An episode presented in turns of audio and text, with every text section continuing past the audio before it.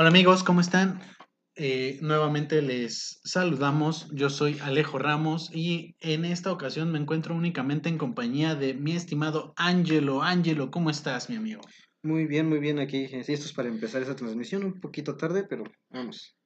Sí, sí, sí, una disculpa por la demora. Eh, esta vez no quisimos, pues, toparnos con las mismas, eh, los mismos inconvenientes de la transmisión pasada pero pues aquí estamos igual que siempre con toda la actitud para poder empezar este podcast. Eh, en esta ocasión pues se darán cuenta no nos acompañan ni Rich ni Dolph, eh, pues ambos tuvieron problemas ah, para poder venir, pero pues no los íbamos a dejar sin este eh, entretenimiento que estamos empezando a, a manejar.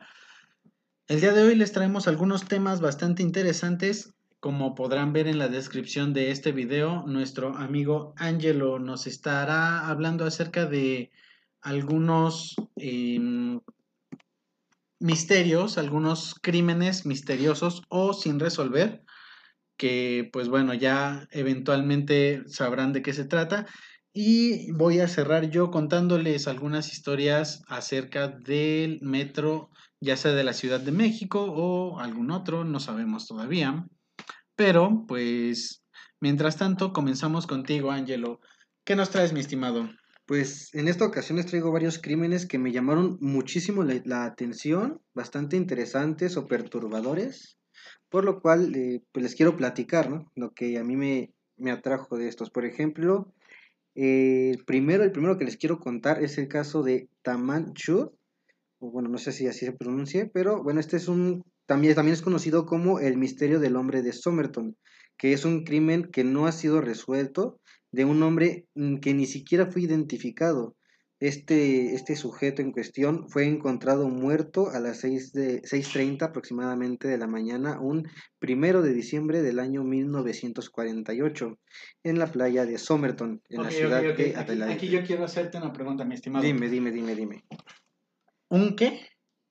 ¿Qué, qué, qué un crimen que aún no ha sido resuelto. No, no, ¿Qué, fecha dijiste? Un primero de diciembre del año de 1948. Un primero de diciembre. ¿Cuántos primeros de diciembre tuvo ese año? Bueno, entre otros años. no, no, tú estás especificando un año. Bueno, el primero de diciembre de 1948. Payasito. ¿Puedo, ¿Puedo, proseguir con mi no, relato? Sí. Bueno, como les comentaba antes de ser torpemente interrumpido. ¿De nada? Esto ocurrió en la playa de Somerton, en la ciudad de Adelaida, Australia. Les comento, este crimen fue considerado uno de los misterios más grandes de Australia. El caso fue tema de intensas especulaciones por falta, uno, la identidad de la víctima, los eventos relacionados con su muerte y el desconocimiento de la causa de la misma, a pesar de que las investigaciones... O sea, ¿no, saben de qué murió? No. Fue... ¿Pero le, le hicieron autopsia o...? Bueno, de acuerdo a lo que he estado leyendo, eh, el hombre fue encontrado pues sin rastros para identificar. Ah, a ver, te comento. O sea, no saben de qué. ¿Cómo me arruinas el caso tú? De nada. Ya sabes, aquí estamos para cuestionar uno todo. Que, uno que deja sus temas para la mera hora. Discúlpame, mi hermano, tuviste una semana o tal vez más para poder prepararte. Ya sé, ya sé. Cállese, cállese. Por ejemplo, bueno, les comentaba. Esta, la muerte ocurrió en, por, bueno, por los años, se darán cuenta que fue durante la, Guerra Fría, la, Fría, perdón, la Guerra Fría, antes de que aquí me empiecen a corregir. Y se cree que la muerte fue por el uso de un veneno indetectable, ya que pues la falta de identificación, evidencia de muerte o la, la, posible existencia de algún código secreto o la posibilidad de algún amor no correspondido estaban escasos. Es decir, no había, no había nada que diera motivos para su muerte, nada que pues pudiera dar una causa, un, un, hecho de por qué. Hasta ahorita. Por supuesto que, las, que, que los crímenes pasionales siempre van a ser la razón. Un amor no correspondido suena tan plausible. Maybe. puede ser, pero pues no está confirmado. O sea, si fue un veneno, no, no fue detectable. Es la, la razón más, mm, coherente que se pudo encontrar al no encontrar ninguna evidencia, un veneno desconocido. El perpetrador, pues igual se quedó como desconocido, no se conoce al sospechoso.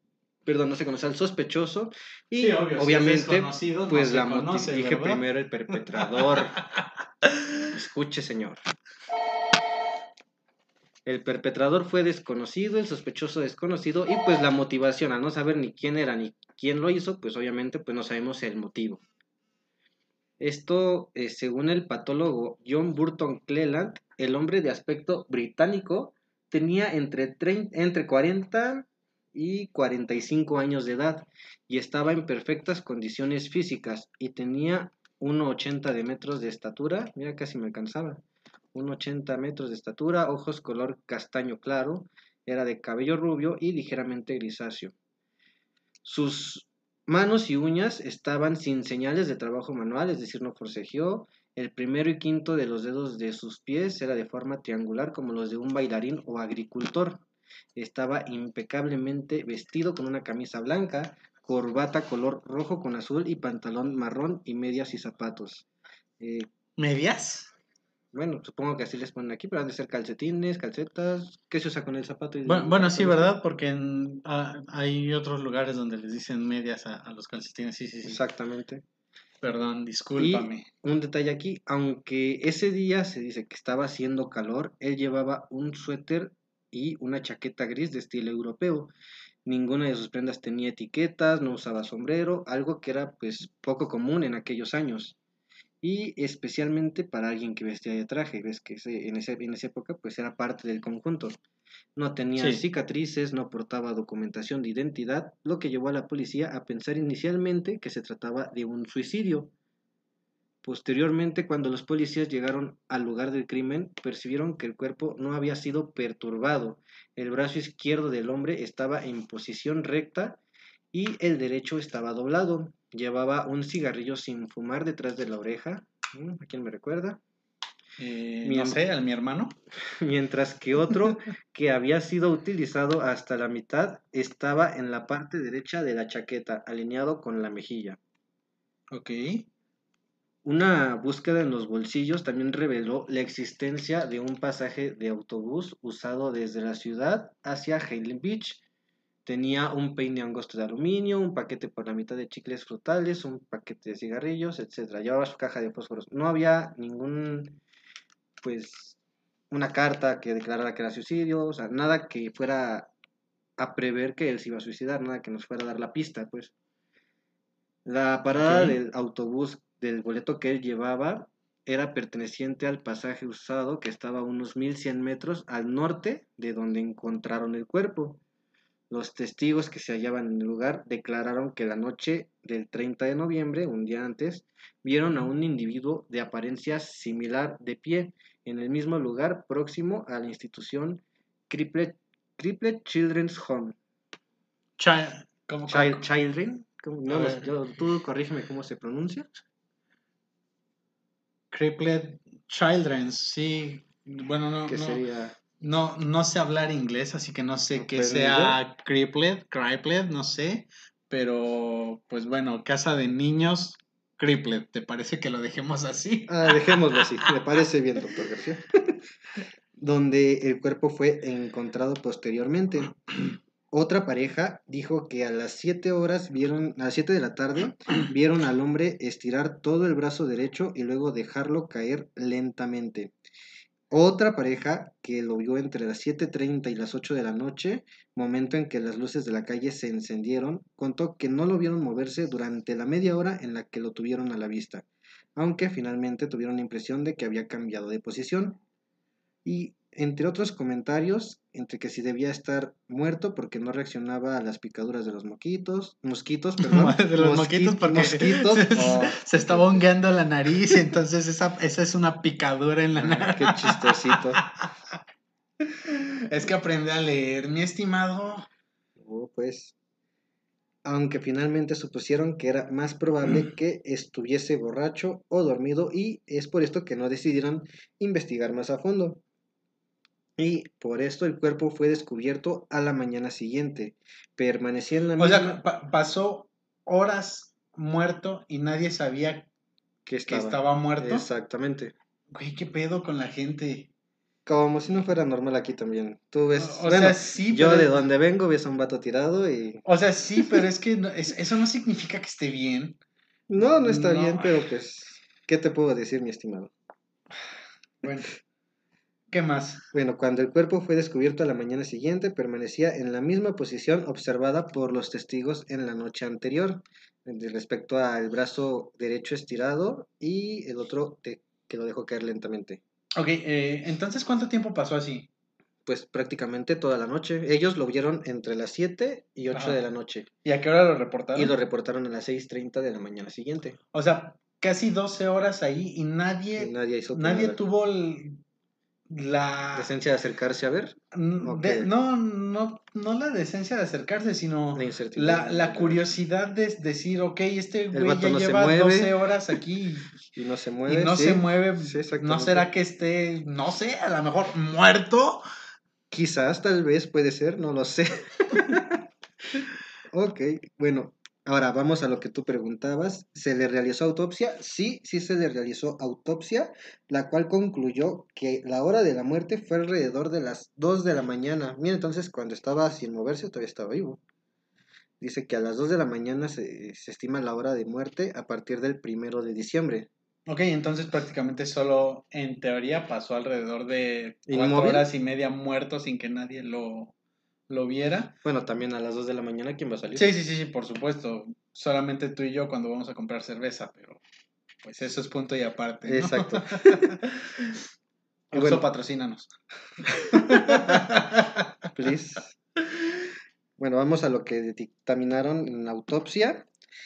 Comentan que el corazón tenía el tamaño normal y era normal en todos los demás aspectos. Los vasos pequeños que normalmente no se observan en el cerebro eran fácilmente discernibles por congestión y la faringe estaba congestionada.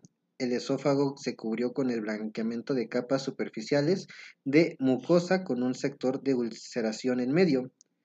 Eh, prácticamente. O, o sea, prácticamente estaba baboso y con úlceras. eh, baboso como tú, sí. Mm, No, yo, yo creo que se refieren a una forma más, eh, digamos, eh, mm, mm, literal. Sí, lo sé. Sí, El, pendejo. el estómago estaba profundamente congestionado.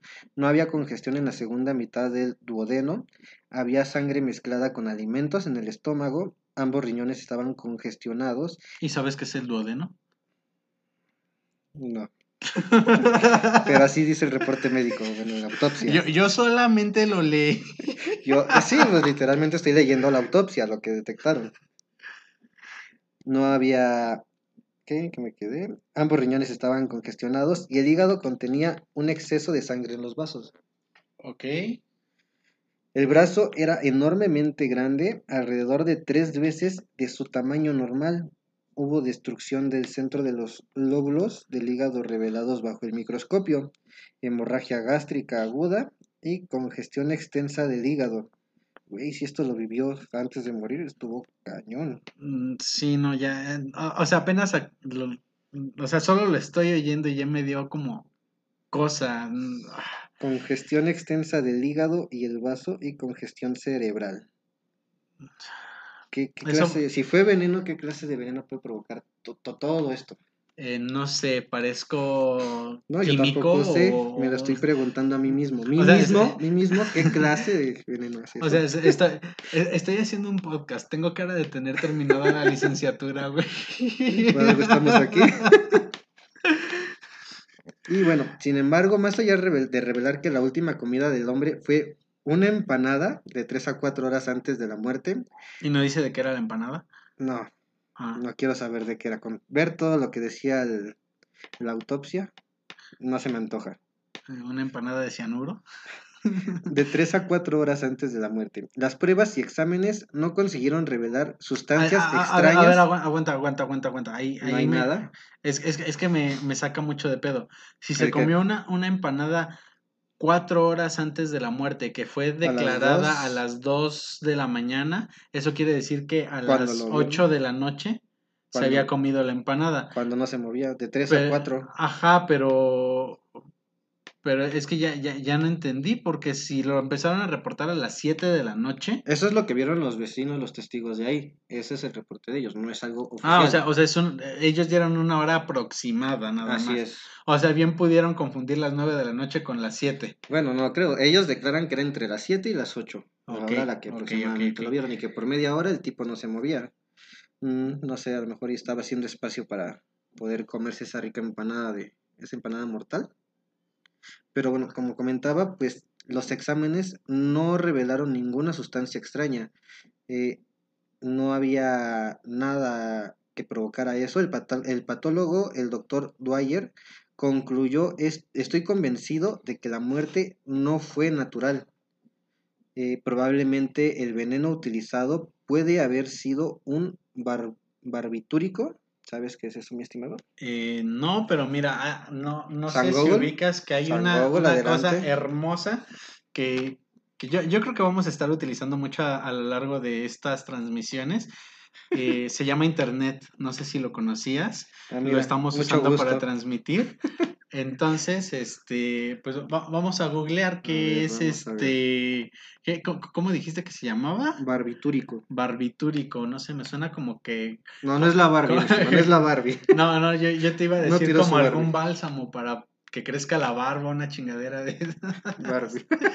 Dice, son una familia de fármacos derivados del ácido... de virados, muy bien. Derivados, perdón. Perfecto. Derivados del ácido barbitúrico. Que Va- actúan- Vamos a hacer esto. Cada, cada que, que Ángel se equivoque en Ah, cuando está leyendo, tómense un shot a ver qué tan pedos quedan, ¿va? Mm, No, pues ya valió. Voy a terminar pedísimos. Dice, este actúa como un sedante del sistema nervioso central y produce un amplio esquema de efectos, desde sedación suave hasta anestesia total y euforia. O sea, sí, sí, sí suena convincente con, con los, digámoslo así, síntomas que presentó ¿En el fulanito ¿Todo? este. ¿Cómo dijiste que se llamaba? No dijiste Esto- nombre, ¿verdad? sí, sí, lo dije al Sí, principio. sí lo dijiste, ok. Y es que no te pongo atención, Sí, perdón. ya me di cuenta. Su nombre es Taman, Tamam Shud. Ah, o sea, No sé ese era sí. su nombre. Sí. No sé por qué yo tenía la idea Ah, no, de no, que no, perdón. No, no hay nombre. Sí, fue el lugar. No, no hay nombre porque nunca fue identificado. No tenemos nombre. Te Perdón, estoy perdón. diciendo, o sea, tú eres el que no se pone atención. Pues tú con tus preguntas distraes. No, no Pues- tenemos nombre porque no sabemos ni quién Mi- fue. mira, si, lo hubiera, si no lo hubieras investigado 15 minutos Ah, antes ya, de ya, empezar esta transmisión, no estaríamos. Bueno, teniendo mínimo este fue antes, mínimo fue antes. Buscar los mejores, los casos, por resumen, más llamativos que vi. Y este está, bueno, a mi parecer está muy interesante, así que no fue tan mala elección. Sí, pero bueno, ya. co- continúa porque me, me vas a poner más de malas. Ok, ok. Y bueno, entonces no hay ningún rastro de veneno, etcétera, pero pues tuvo estos síntomas, por lo cual fue en lo que concluyó el patólogo que hizo este, esta autopsia, que pues debió haber sido algún veneno con estos, efe- este tipo de efectos el que provocó esto, aunque no sea reconocido, no sea, no hay evidencia pues. Y así es como terminaron el caso. Eh, así lo declararon, más iba a decir más sin embargo, para darte más Pero más sin pero embargo, más sin embargo, este, para más. Eh, Angelo Micha. No, no hay una causa, no hay, no se puede dar como de, bueno, se dio en documento que esa fue la causa, pero pues todavía están las dudas, después de tantos años, esto fue en los 40, después de tantos años, pues sigue esta, este caso pues como un misterio de qué habrá sido, qué, qué clase de veneno, o cuál fue la causa, por qué, quién y quién era. Me- menos mal que dijiste que fue en los 40 porque, porque ya, ya te iba a preguntar si no habrán sido los mismos que investigaron a la niña Paulette. Porque, pues chingas madre, parece esto. Ajá. Entonces, pues, pues vamos a decir que fue esto lo que pasó y, y ya cerramos el Así caso porque, Sí, los mismos. porque to- todavía le sobró media empanada al fulano este y entonces yo me la quiero embutir antes de que se eche a perder, ¿no? Exactamente. ¿Quién sabe? ¿Es ¿Descendiente será? ¿Fue hereditario ese, esa... Esa convicción, Convicción por, de dejarlo así. Sí, sí, sí, sí, por, por resolver crímenes al chingadazo, ¿no? Eh, ¿Estás seguro de que los inspectores, investigadores o como les quieras llamar no eran mexicanos? Maybe, pero no creo que harían hasta allá. Eh, Bueno, bueno, ya. bu- Bueno, si, Sí. si Carlos Trejo se fue a investigar una chingadera allí de, de un, un caso de los Warren o una cosa así, si no mal recuerdo. Che, ridículo. Eh, sí, bueno, los Warren tampoco eran tan... Eh, sí, eh, que con... junto con pegado, ¿no? Sí. O sea, pero entonces ahí cerró el caso, no, no, no, No, hay declaró- más. no, no hubo más, el cuerpo fue embalsamado y entregado así, ya no se siguió, se cerró la investigación dejándolo Ent- con entregado la a- teoría del patólogo, se quedaron con la teoría, no quisieron avanzar. Bueno, a lo mejor alguien más siguió investigando, siguió avanzando, pero pues al no encontrar más, así se quedó el caso, Ok, eh, concluir. Ok, pero... O, o sea, no... Fue lo más probable que se O pueda sea, hacer. o sea, no- nos dejan así como en el suspenso de si fue o no fue. Exactamente. Pues es que no hay prueba de que sea. Esa es la teoría del patólogo. Así lo dejó él, que era su teoría de que eso fue, esa, esos síntomas que padeció en el estómago, dentro de su cuerpo, pues son causa de un veneno, ya que pues los efectos eran similares al que de- detectamos ahorita, que investigamos en Google, ¿cómo se llamaba? Barba, Este, Barba Negra, el pirata. ándale, ese. No, el... este, Barbu, Barbie... Ah, ya lo quité. Este, Barba- barbitúricos, barbitúricos. Esos menos. Y bueno, Sí. como los efectos eran igual, aunque no había rastro de este tipo de... No había rastro de ningún veneno, de ninguna sustancia, pues él lo dijo como... Pues lo más probable es eso. Y así se quedó. Ok, ok, sí, suena, suena muy convincente. Por supuesto, yo no soy químico, así que cualquier chingadera que me digan va a sonarme convincente. Exacto. Eh, pero bueno, Pero pues no hubo rastro, entonces por eso no, no lo creen al 100%. Pero ok, pues así se cerró. de que eso es lo más, es lo más probable, lo más convincente que se pudo sacar. ok. ¿Qué más nos traes? Sí, sí nos traes más, ¿no? Sí, Porque- sí traigo Ah, más. Traigo una bastante curiosa que venía viendo en- mientras venía en camino hacia acá, que me llamó muchísimo la atención que, bueno, te di un pequeño adelanto ahí, que era sobre... Ah, se trabó esta cosa. Eh, sí, mira, mira, no, no sé si, si ubicas una cosa, se llama Word. Eh, es un archivo de Office, ¿no? Bueno, un programa de Office, ¿no? No sé si lo hayas usado, sirve muchísimo para poder hacer resúmenes Se y trabó. pues ya, ya no, este, ya no vas a tener que estar pues ahí como picándole, moviéndole a ver si, si te reacciona el celular, este, el internet, si no, no pagaste los datos, ¿verdad? Vas. Entonces, este, pues bueno, te sugiero que lo ocupes.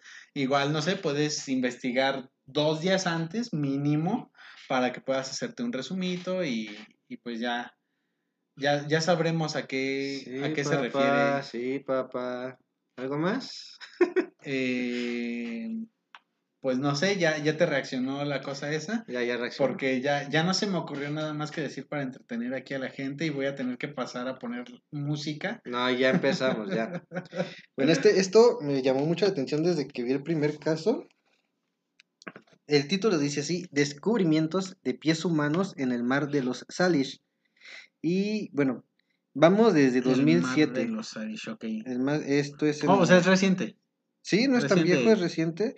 Eh, 10 años, 13. 13, estamos 13 en 20 años. 2020, 13 años. Desde el 20 de agosto de entre más lo 2007. dices. Ay, chistosito, qué maduro. Me amas. Se, ha- se han encontrado desde el 20 de agosto de 2007 al menos 20 pies humanos amputados en la costa del mar de los Salish, esto en Columbia Británica, Canadá. O, o sea, eso es el- los puros pies. Sí, los puros pies es lo que llega al mar. O sea, no, no llega una piernita, un muslito ahí, este, la colita, aunque sea. Uno de los casos que leía que me adelanté a esto era una bota con un pie adentro. O sea, la pura bota, te asomas adentro de la bota y encontraron un pie. Ah, sí, claro, porque no, no puedes, este, no puedes mandar Uber Eats sin recipiente, ¿verdad? Exactamente. Ay, no voy a comer en un rato. Provecho. Bueno, esto es Sí. en Canadá y en el estado de Washington, en Estados Unidos. El primer descubrimiento fue en la isla de Jedediah, en la Columbia Británica. Los pies han sido descubiertos en las costas de las islas y en las ciudades estadounidenses de Tacoma y Seattle. Ok, Tacoma y Seattle. Seattle, Así es. Seattle es Estados Unidos, ¿no? Así es. Tacoma también. Tacoma también. Y en Canadá, dice en las, en las islas y playas de la Colombia Un Británica. saludo, por cierto, a Estados Unidos que no nos está viendo, pero que ya, ya se libraron de Trump. Ay, qué bueno. Entonces, este, México, faltamos nosotros. Pues, a ver.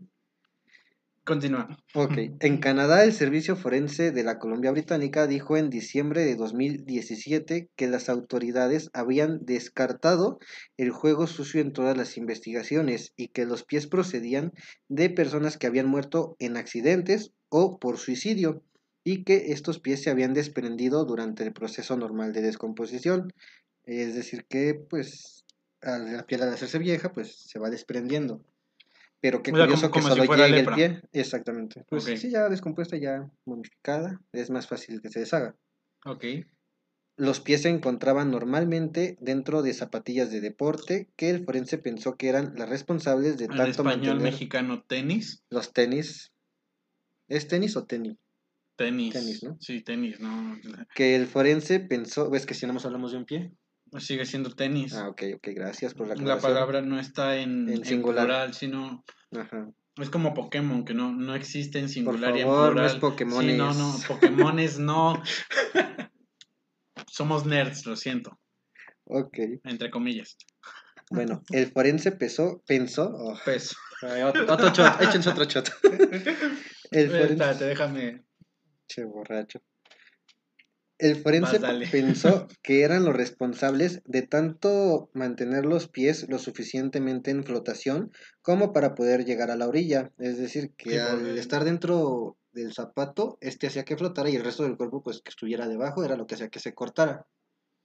O sea, entonces lo, Es la los teoría, cuerpos no es Ah, o sea, es teoría Ajá, que, lo que que los cuerpos forense. siguen hundidos. Exactamente, y que al ser el cuerpo el que por el agua se está degradando, se está des- descomponiendo, por eso corta exactamente el pie, a causa del zapato. Ok. Eso es lo que el forense piensa, bueno, pensó y... Pienso. mm, pensó, dije Pienso. pensó, dije pensó.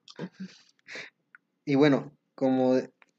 Ah, dice, de tanto mantener los pies suficiente en flotación como para poder llegar a la orilla y como de Todos darles la suficiente protección contra la descomposición como para que se encontraran relativamente intactos.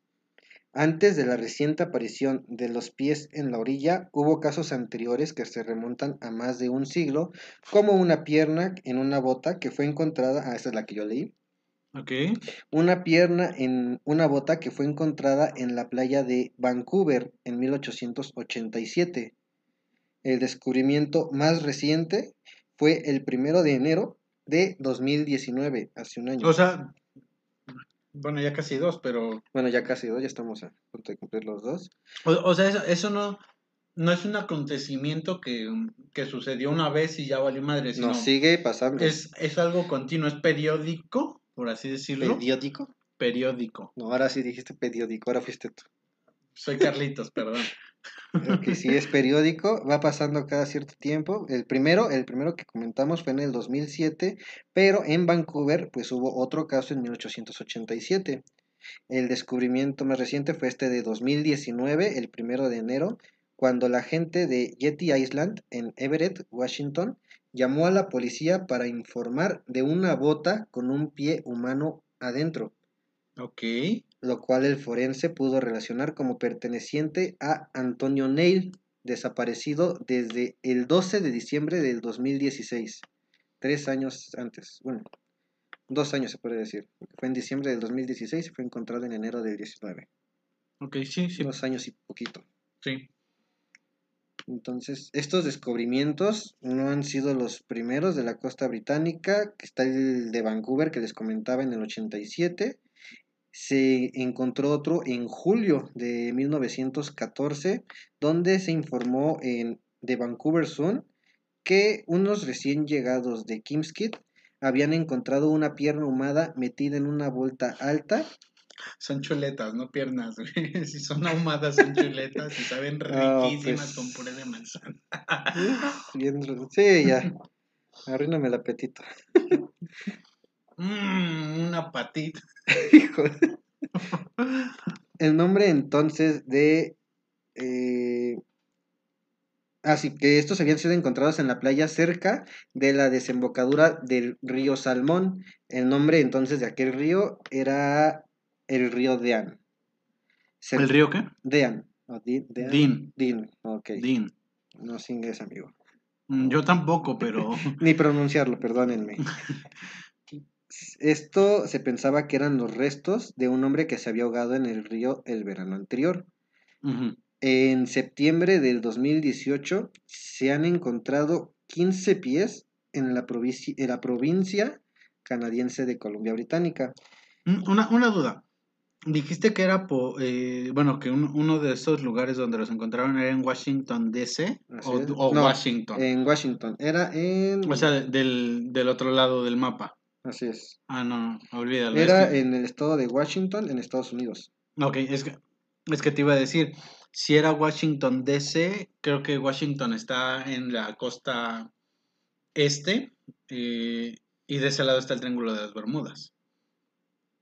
Entonces, no, no sé, en mi, en mi muy pendeja sé. este, imaginación, pues pasó la idea, pero pues si dices que es en Washington, no en DC, sino en Washington, En Washington, Estados eh, entonces está al otro lado de, eh, en la costa oeste, entonces, pues, pues nada, lo que yo dije no tiene sentido y pues gracias, güey.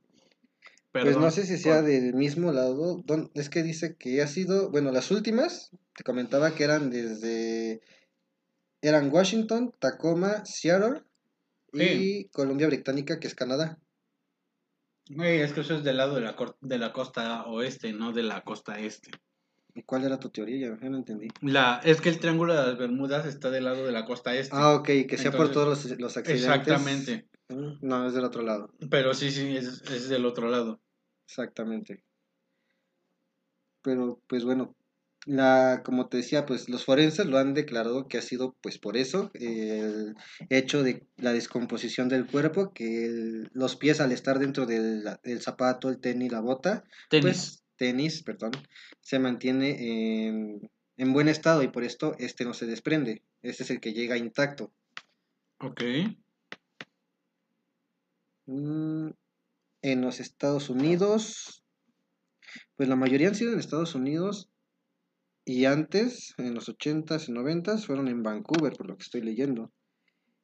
En septiembre del 2018 y a través de un análisis de ADN fue relacionado con un hombre que desapareció a principios de febrero. Ah, este es el que estábamos leyendo en febrero de 2016. Ok. Que fue encontrado en dónde? Antonio Neil, ah, no, este fue en 10 12 de diciembre del 2016. Este. Este fue en Vancouver. O sea que han encontrado varios y los han ident- La mayoría dice que no han sido identificados, pero estos dos últimos sí. Imagínate qué feo. Encontrar solo una parte, solo el pie de tu familiar, bueno, conocido familiar. Imagínate qué, desagradable. O, o sea, no, no, no entendí. ¿Si han sido reconocidos o no? La mayoría no, pero may- esto hay, en, en- hay casos en los que sí, por ejemplo estos que te mencioné. Ok, pero eh, esos que, este, que sí fueron reconocidos, mm, no, lo- los familiares no dieron como algún indicio de decir, ok, fue a... no pues sé, este llevaba desaparecido dos años. Ok, O sea, ya en dos años no- tú lo das por... Sí, lo, lo das por muerto, eh, salvo en específicas ocasiones, pero, pero no, no hay como un indicio de que la familia haya sabido de decir, ok, pues es que ¿A mi fue o mi familiar fue a pescar al, no sé, ¿qué, qué hay de ese lado? El Mar de Cortés, bueno, el Mar de Cortés está más al sur, ¿no? Pero en esa zona y, Y no regresó. y no regresó, Pues... A- algo así, ¿no? O quién sabe, a lo mejor y gracias a ese detalle los pudieron relacionar. No, no sabría. No viene indicado en el reporte que, que encontré. Solamente nos dan pues detalles de quiénes fueron identificados y el hecho de que la mayoría, desde hace muchos años, pues han aparecido sin, sin identificar. Ok. De hecho, han sido, los últimos han sido identificados gracias a pues, los análisis de ADN. Eh, dice. En, de, volvemos a Columbia Británica, 13 de los 15 pies que, han, que se han encontrado han sido identificados. O sea, o sea 15 pies En han sido Británica. encontrados de 2007 para acá en Canadá. Ah, en Canadá. ¿Y en Estados Unidos? Sería, más bien aquí está la fecha de 2007 a 2018. Ok. En Estados Unidos pero han si sido solo uno de los pares de, de pies han sido identificados. O sea, encuentran los dos pies, no nada más uno. Pues en este, aquí dice uno de estos pares, o sea, yo creo que encontraron los dos. Porque O sea, pares son dos. Sí, sí, sí. Sí, gra- gracias. Este. Plaza Sésamo. ¿Cómo? Uno, dos. Plaza Sésamo. Ok, este. Si tienen el contacto del Conde Contar, por favor, si nos lo pueden pasar, sería de mucha ayuda. Eh, porque pues igual y Angelito pues puede, puede aprender ajá. algunas cosas, ¿no? Ajá. A leer tal vez. Bueno, comentábamos, eh, 13 de los 15 pies que han sido identificados en Columbia Británica, el último fue un pie izquierdo encontrado en la orilla de una playa rocosa en West Vancouver en septiembre de 2018 y fue relacionado con un hombre que desapareció a principios de ese mismo año. Los dos pies no identificados fueron encontrados en febrero de 2016 y llegaron a la orilla de la playa botánica en la costa oeste de la isla Vancouver. ok. O sea, del este al oeste se encuentran estos. O sea, es prácticamente toda la playa. Sí, pues es que si es una isla, pues si, si los mismos Llegan pies llegan, hasta, hasta, digamos así, tierra firme al continente, pues eh, es de suponerse que pues en las islas sí, sí llegue a los, a los alrededores. Ya. Sí, suena. Eh, bueno, ah, Ahora podemos, eh, bueno, ya dado el hecho, bueno, ya ten- teniendo qué es lo que se ha encontrado, podemos pasar a las explicaciones que se han propuesto. Eh, estas han- esta serie de descubrimientos ha sido calificada como asombrosa y casi sin explicación, ya que no han aparecido en ninguna otra parte de los cuerpos. Los primeros, descubri- los primeros descubrimientos otro shot. ah, provocaron la especulación de que los pies podrían ser de las personas que murieron en un accidente de barco o en un accidente de avión en el océano. Entiendo la teoría que tú comentabas, por ejemplo, Sí. en- Sí, sí, etcétera. Otra explicación es que algunos de los pies son de los cuatro hombres que murieron en un accidente de avión cerca de la isla de Cuadra en 2005 y cuyos cuerpos de no la isla, ok. Dije de la isla. Sí. Este. En 2005 y cuyos cuerpos no se han recuperado, aunque se determinó que uno de los pies era de una mujer. También se ha sugerido la existencia de juego sucio, aunque ninguno de los primeros cuatro pies presentaba marca de herramientas. Juego sucio, ¿a, a qué se refieren con juego sucio? ¿Qué, qué, qué es Mm, juego sucio? No Yo sé, conozco el ataque de. Pokémon. Ok, no, no creo que, no creo que hayan encontrado este. Este, Umbreon, este, ahí usando Houndoom, no sé. Mm, yo, yo tengo aquí una, una pregunta. a Puta to- madre, a busco, todas las- busco juego sucio en Google y me sale precisamente Pokémon. Es que es que es cultura general, o sea. Sí, o sea, yo lo Si, sé, si- pero. si alguna persona aquí nos está escuchando y no sabe cuál es el ataque de juego sucio, pues no sé qué están esperando para, para empezar a jugar Pokémon. Y no me refiero a Pokémon Go, aunque también rifa. Eh, el que pero al bueno. principio decía que qué basura y que no sé qué, cuando yo sí, empecé a e- jugar. e- era pobre y no tenía para comprarme un celular que lo soportara. Perdón, ¿sí? este, pero no, yo, yo tengo aquí una, una pregunta para todas las personas que, que puedan estarnos oyendo. ¿Desde? Estas dos personas que están aquí en, en el en vivo, pero también para todos aquellos que, que vayan a, a escuchar esto en el futuro, ¿no les aburre cómo está leyendo Ángel? Porque suena tan plano. Según yo le estoy dando No. emoción a mi lectura. Este, es que, es que tu emoción es tu voz de siempre, güey. Uh, pues perdón, perdón, así es mi voz. ¿Qué puedo hacer? Bueno, juego sucio es una es cualquier acción contraria a la letra y el espíritu de las leyes de juego.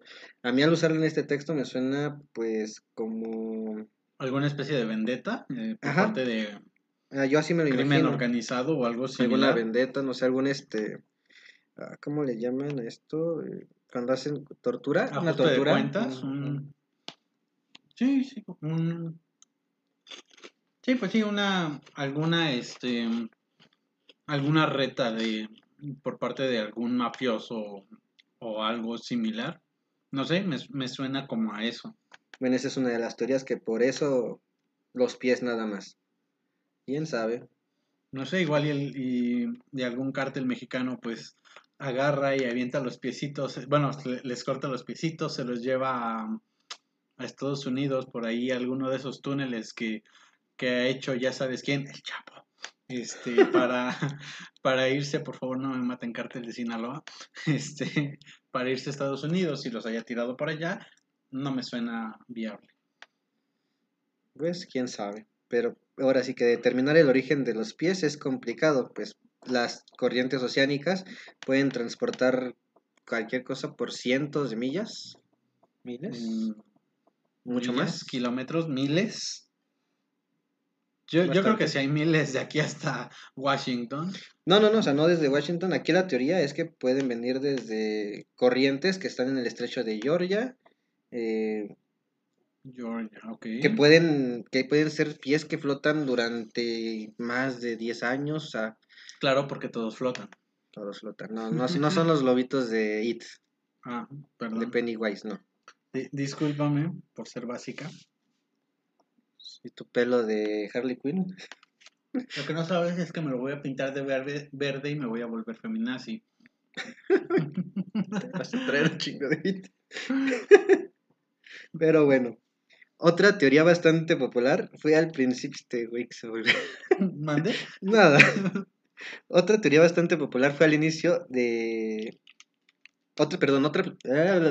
Otro shot. ¿Otro shot? Eh, Fondo, por favor, porque este estuvo más épico. Bueno, otra teoría es que, por ejemplo, estos pies pueden pertenecer a personas que murieron en el tsunami del sureste asiático el 26 de diciembre de 2004. como te Eh, El de. Ah, no, no, no, no, no fue el mismo, olvídalo, no. No, no, perdón, perdón, me, esta- me estaba confundiendo. Sí, continúa. Por, por las fechas, este, o sea, es que también fue en, en el sureste asiático, el tsunami de, de Japón, pero ese fue más como por el 2010. Sí, ese fue más reciente. Sí, no, no, no. Aquí vienen que es de estos, bueno, sí, pues que fueron encontrados en el 2007, entonces no. Sí, no, no, no. Que son pies que... Tal vez personas- viajaron en el tiempo, ¿no? Ya. Bueno, el chiste es que pre- prevén que, bueno, creen que es de, son gente que murió en este tsunami y pues como te lo comentaba, han estado pues navegando en el mar por cien, bueno, no cientos, como por 10 años. 10 años, son Cientos de 10 años. Casi- casi 20 años, ya 16 años. Cientos de meses. Y han seguido llegando hasta 2019. Ah, cállate. Que han seguido llegando hasta 2019, que siguen flotando y pues puede que lleguen más. Esa es otra teoría.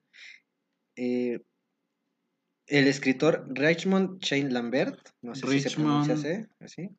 Richmond's- ¿Qué? Richmond Chain Lambert. Ok, no, yo tampoco sé, sé si se pronuncia así, pero se oye más chido, entonces. Dijo que muchos de los zapatos encontrados fueron fabricados y vendidos en 2004 o antes. Y que podría haber otras fuentes para los zapatos o múltiples fuentes. Seguramente eh, Miranda Presley les pudo haber dicho eh, en qué año exactamente fueron diseñados, dónde fueron diseñados, quién fue el diseñador. Pero pues bueno, el diablo viste a la moda no es real, lo siento amigos. A mí también me duele. Yo también estoy enamorado de Miranda Presley, pero pues bueno. Ok. Y bueno, el, el, pues, Meryl esta teoría- Streep, yo sé que estás viendo esto, te mando un abrazo. Ah, sí, claro, cómo no. Y bueno, Lambert dijo que las corrientes oceánicas y sus tendencias de desplazamiento hacia el norte podrían haber arrastrado los pies hasta el Océano Pacífico, desde la región que fue azotada por el tsunami. Esa fue la teoría más popular. Más que nada, pues por el. eh, por el bueno, este- él se basó en el modelo de los zapatos, que todos eran inferiores a 2004. No sé qué tan coherente te pueda sonar a ti, o qué tan probable te pueda sonar a ti eso. Es la primera vez que la moda sirve de algo. Eh, Estoy de acuerdo. ¿Qué te puedo decir?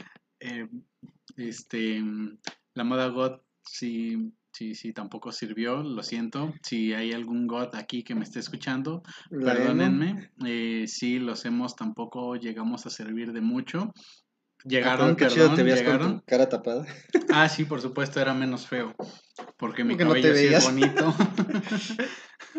ok. ok.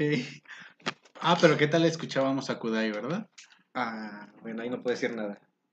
Es que Kudai es lo, lo único bueno que ha traído Chile hasta el momento. Perdón a todas las personas chilenas, pero... Bueno, no, no, no. Kudai y 31 minutos. De ahí en fuera no, no, no, no Mm. ubico nada más. Solo Dilantero. tienen... ¿Mandé? Dilantero, chileno. No lo conoces, un No. youtuber. Ah, sí, sí, no, no, no. No conozco youtubers, perdón. No salgo de Jacobo Wong y Relatos de la Noche y Mundo Creepy. Que por cierto, aquí, aquí quiero hacer una queja. Mm, Ángel no, no, no me dejó empezar como, como Jacobo Ah, Wong este inicia sus videos. Entonces, Sí, pues original, sí les faltó eh, co- como esa, esa dosis de dinamismo al iniciar este, este podcast, el hola a todos, ¿cómo están? Espero que estén de lo mejor el día de hoy. El día de hoy, damas y caballeros, vamos a hablar de un montón de cosas que a mí me interesaron y según yo a ustedes también les van a interesar. Fue culpa de Ángel que no lo pudiéramos decir, porque yo venía con toda la actitud de empezar a copiar los, los intros de todos los youtubers que conozco, tres, para poder empezar estos videos. Pero bueno, eh, ¿qué más nos traes, Ángel? Bueno, y otro último, un último tema que me gustó en los últimos, en las últimas horas que leí, que me lo recomendaron. Eh, o sea, hace cinco minutos. No, me lo recomendaron hace un buen rato, como a las 8. Ah, no, mm, bueno, de- debes venir preparadísimo, ¿verdad, cabrón? Bastante, bastante. La chingada. Pero está, este sí está interesante, por eso lo dejé para el final, porque aunque no lo tenía contemplado. Ah, es que había un mosco. Ah, ok. que empezó a patalear este güey. Eh, no, Bueno, a manotear. manotear. Otro shot. y ni siquiera está leyendo, ¿eh? Bueno, fue el caso, aquí sí perdónenme si no sé la pronunciación, pero es el de, ¿eh, ¿se pronunciaría Bel o Vela? Bell Bel Gunes, Gones. Gones, Gones, Sí, sí. Bel Gones. Contexto, estoy leyendo aquí este, la página de Wikipedia que tiene abierta el estimado Ah, Ángel. ¿De dónde más puedo sacar? Qué medio tan confiable. exactamente. Monografías.com, no nos patrocines, por favor. Bueno, eh, el dato de esta persona, señora, Eh, ente. ente, eh, es, bueno, fue una persona que comen... Ey, ¿Cómo les explico? Mejor se los leo porque al chile yo no sé cómo, cómo intrigarlos como yo me intrigué. Es una asesina, ¿no? Una asesina, pero en serie. Cometió... Sí, en serio, muy de, a de veras. En serie, en serie. O sea, que cometió una gran cantidad de asesinatos. Gran cantidad. Pues Acá una la señora mala. Ajá. Bueno, esta mujer nació en 1859 bajo el nombre de Brynhild Paul... Paul no, con razón se cambió el nombre. Brynhild Paul Daster. A ver, Pauls Datter. a ver si yo sí sé leer, perdón. A ver. Brynhild, a ver. Polsdater, ¿Qué? Startset o Brynhild, Polsdater, Startset. Yo tampoco sé leer, perdón. No, no es pariente de Paul Walker. ¿Qué? Este. Ok, sigamos. Mal chiste. Badum. Ajá. Bueno, en esto en 1859 nació en un pueblo pequeño de pescadores situado en la costa oeste de Noruega y fue uno de los casos más conocidos en la historia estadouni- estadounidense de ¿Otro asesinatos. Otro shot, si tienen. Ya- Si no, ya se si no se lo han acabado. En la historia estadounidense de asesinatos en serie cometidos por una mujer. ok. Sí, tenía que ser.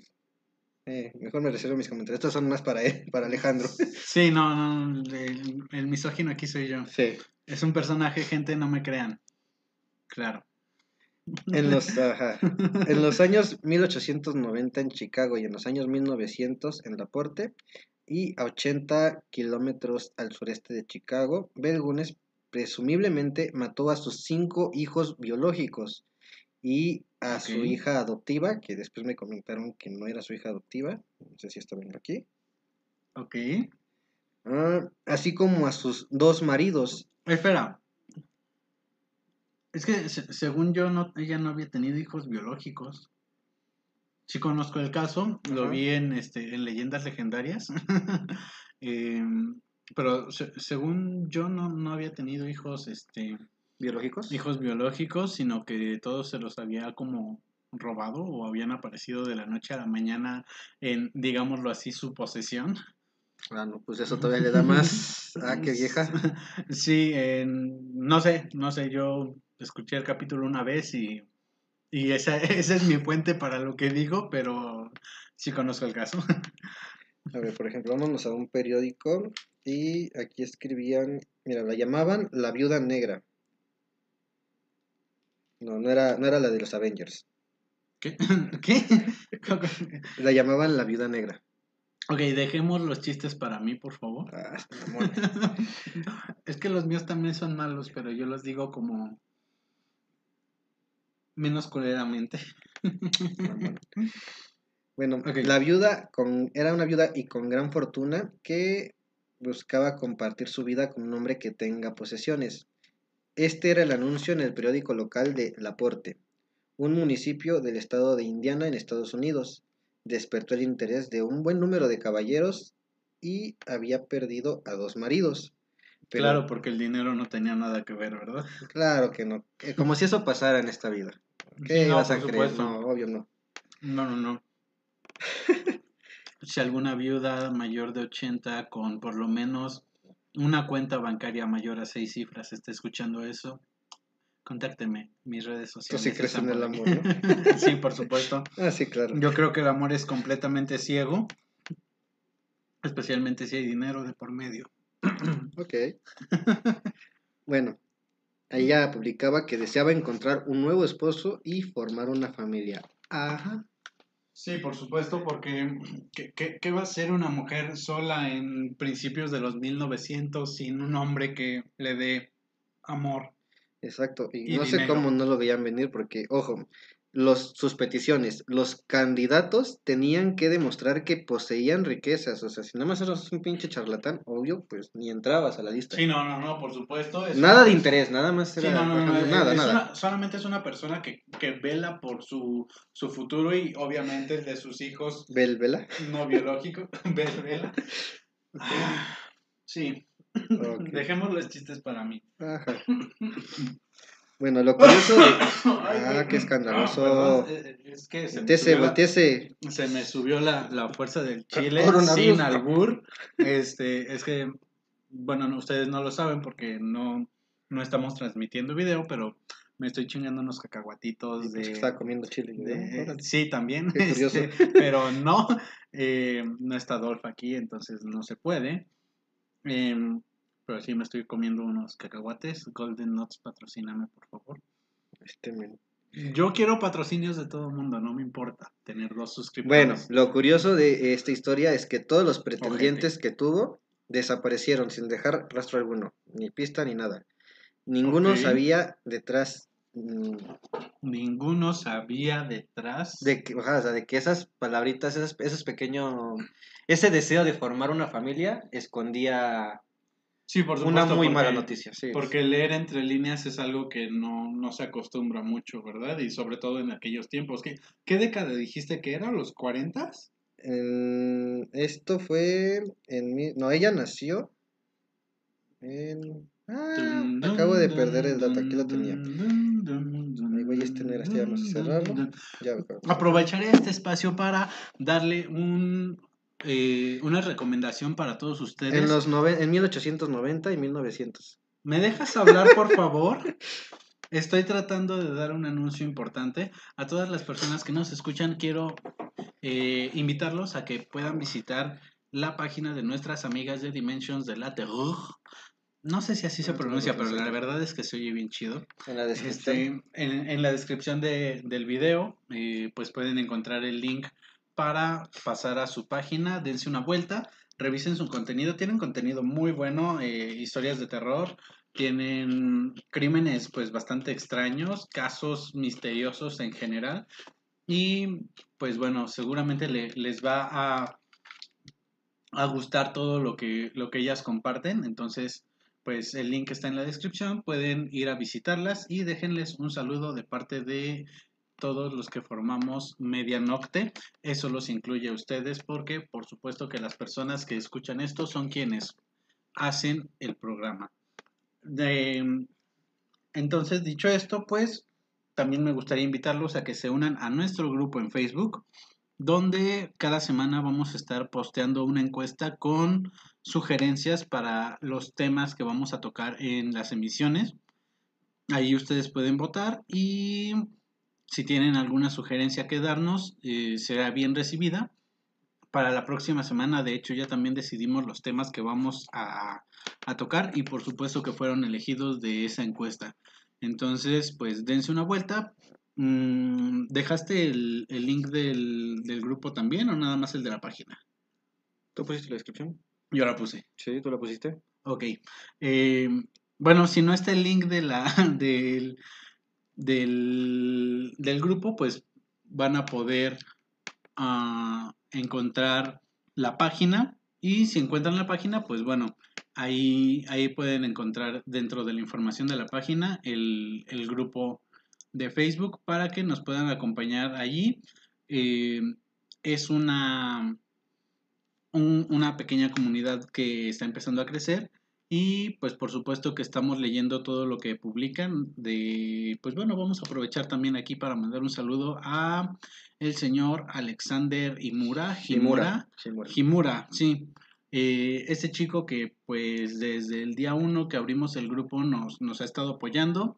No sé si en este momento esté viendo el en vivo pero estoy muy seguro de que va a haber por lo menos la, la retransmisión por decirlo así en el momento en el que en el que esta sea subida. Entonces, pues un abrazo muy grande y neta, muchas gracias por el apoyo, no solo a él, sino a todas las personas que de una u otra manera están formando parte de este proyecto. La señorita Patti López, una escritora eh, española, si no mal recuerdo, que también desde el día uno nos ha, nos ha dado apoyo, incluso nos, nos sugirió en algún momento llegar a narrar alguno de sus cuentos aquí. Por supuesto que estamos abiertos, eh, pueden mandarme... Tú estás mm, abierto. Bueno, sí, también, pero yo me refiero a abiertos a, a este tipo de... Ah, ah, de- De, de propuestas, de ideas. Sí, exactamente, esta- Ah, estas claro. ideas, estas colaboraciones, eh, estaríamos encantados de poder leerte aquí. Entonces, pues, mi- mis DMs, tanto en Instagram como en Facebook, cállate, pinche covidoso. Pero sí. Este, mis DMs, tanto en Instagram como en Facebook, están abiertos para que me el mandarme mensaje. Eh, sí, también el de los cacahuates. Ajá.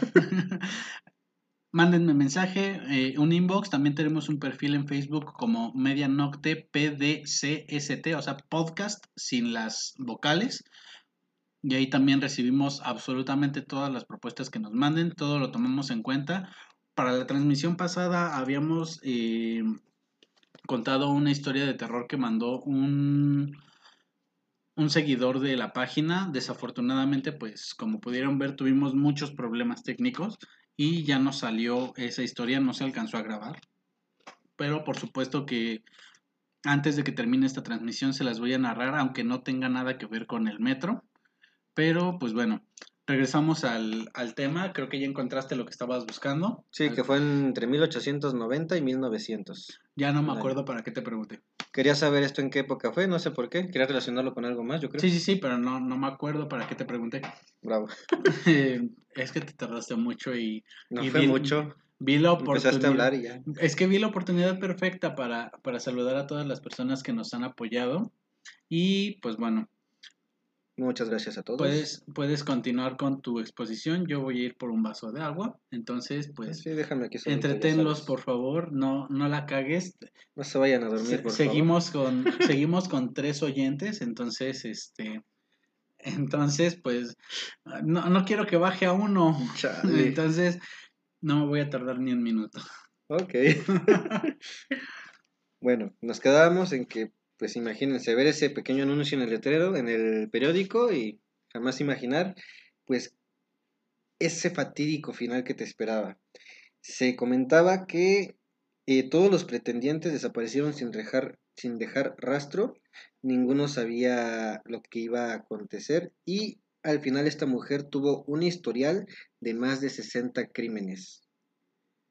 Imagínense, 60 personas, la mayoría, bueno, fueron hombres, los hijos de, de estos. Se comenta que, bueno, quiero buscar ese dato porque Alejandro comenta que ella no tuvo hijos biológicos. Y yo en el que encontré se decía que tuvo tres eh, niños y Eh, bueno, ta- también tienes que tomar en cuenta, ya regresé por cierto, también tienes que tomar en cuenta que mis referencias están basadas única y exclusivamente en lo que escuché en leyendas legendarias. Sí. Que... O a lo mejor no comentaron el dato, por eso tú afirmas que no. No, sí, sí, sí lo ¿Sí? comentaron. De, de hecho, hizo mucho hincapié este Badilla, José Antonio Badilla, que, que es un gran ídolo mío. Desde hace un mes que sigo el podcast. Este, es una persona que se documenta bastante. Y sí, hizo mucho hincapié en que los niños aparecían de la noche a la mañana, todos los niños que tuvo. A excepción de la primera, que fue una niña que compró. Ah, Literalmente se, se- se la compró a su madre enferma. Su mamá pues la, se la vendió. Y pues a partir de ahí todos los hijos que tuvo pues aparecieron de la nada. De hecho, él comentaba dentro de su misma investigación que este, cuando nacieron dos de esos niños, mm, pues ella mandó a, la hija mayor, a la adoptada, a la comprada más bien, a, que fuera a buscar a la partera, a que le ayudara y casualmente, casualmente, cuando llegó la partera, los niños ya habían nacido, estaban completamente limpios y vestidos y dormidos y ninguno parecía recién nacido. Eh, entonces sí, fue, fue como, wow, cómo, cómo, cómo- das a luz tan, tan Tan pronto y tan... Y sin ayuda, porque, porque estaba ella sola. eh, creo que en este momento fue... eh, Este alumbramiento, si no me equivoco, Es que la fue mujer, pues, poco después de su primer enviudamiento y antes de que, de que tuviera su segundo matrimonio. Eso es lo que tengo entendido, eso es lo que recuerdo de ese caso que, que expusieron en Leyendas Legendarias, que va a ser como mi, mi sostén de muchas cosas que, que vamos a comentar aquí, porque probablemente mm, lo que se investigue aquí ya se investigó antes, Exacto. entonces, si no lo contaron allí o no lo contaron en Octámbulos, eh, pues va a estar muy cabrón porque ellos han contado de todo. Pero bueno, continúa, perdón. Ok, porque mira, yo lo que tengo aquí es, y es que ya busqué en otras páginas, no nada más Wikipedia, y El Rincón del Vago tampoco cuenta como fuente. El País, ¿Cuál país? así se llama la página, según es un periódico. Sí, es un periódico. El El país es un periódico. Ok, bueno, de ahí saqué esta parte. Y bueno, aquí Con comenta, albur o sin albur. sin albur, o sea, este, este, Perdónenme, mi edad este de relato de los 15 hechos. años. Sí, pues menor, yo creo, pues, niño de secundaria. Seguramente sí. Bueno, ella aquí se comenta, bueno, dice presu- presumiblemente Ajá. mató a sus cinco hijos biológicos y a su hija adoptiva, así como a sus dos maridos, a una o tal vez dos hijas de su segundo esposo y a una treintena de obreros agrícolas que trabajaban en su granja. Mira, aquí ya es diferente a lo que había leído. en la Sí, primera. sí, pues sí, es que lo, lo que pasa es que, o sea, legalmente sí todos fueron hijos biológicos, pero pues a ver, compruébalo Ajá, en, de, los, en, en los en los años 1800, 30, 20. 1900, ajá. Entonces, o- pues sí, legalmente sí lo son, pero pues vete a saber si en serio. Exactamente. Ujú. Sí, maybe, maybe. De, de hecho, otro, otro dato que no, no creo que vayas a decir. A ver. Y si es, no, que, ya fue. es que uno, uno de, los de sus amantes de que trabajaban para ella en su granja eh, contó en, en, alguna ocasión a uno de sus amigos que, que ella cuando, cuando quería hacer el delicioso, tener pasión, hacer el metesaca, eh, empujarle la caca o como le quieran decir, ronroneaba como gato. Ok. Sí, eh, le, gustaban las palabras dulces y ronroneaba como gato. Según lo que, lo que cuenta un amigo. ¿Con eso no veían venir que estaba chiflada la señora? Pues ya se le estaban dando, güey. güey, el, el vato se, se, acostó con una señora de 70 años, según José Antonio Badilla. Okay. Este, Badía, Badía. Sí, no, no es Badilla, es Badía, perdón.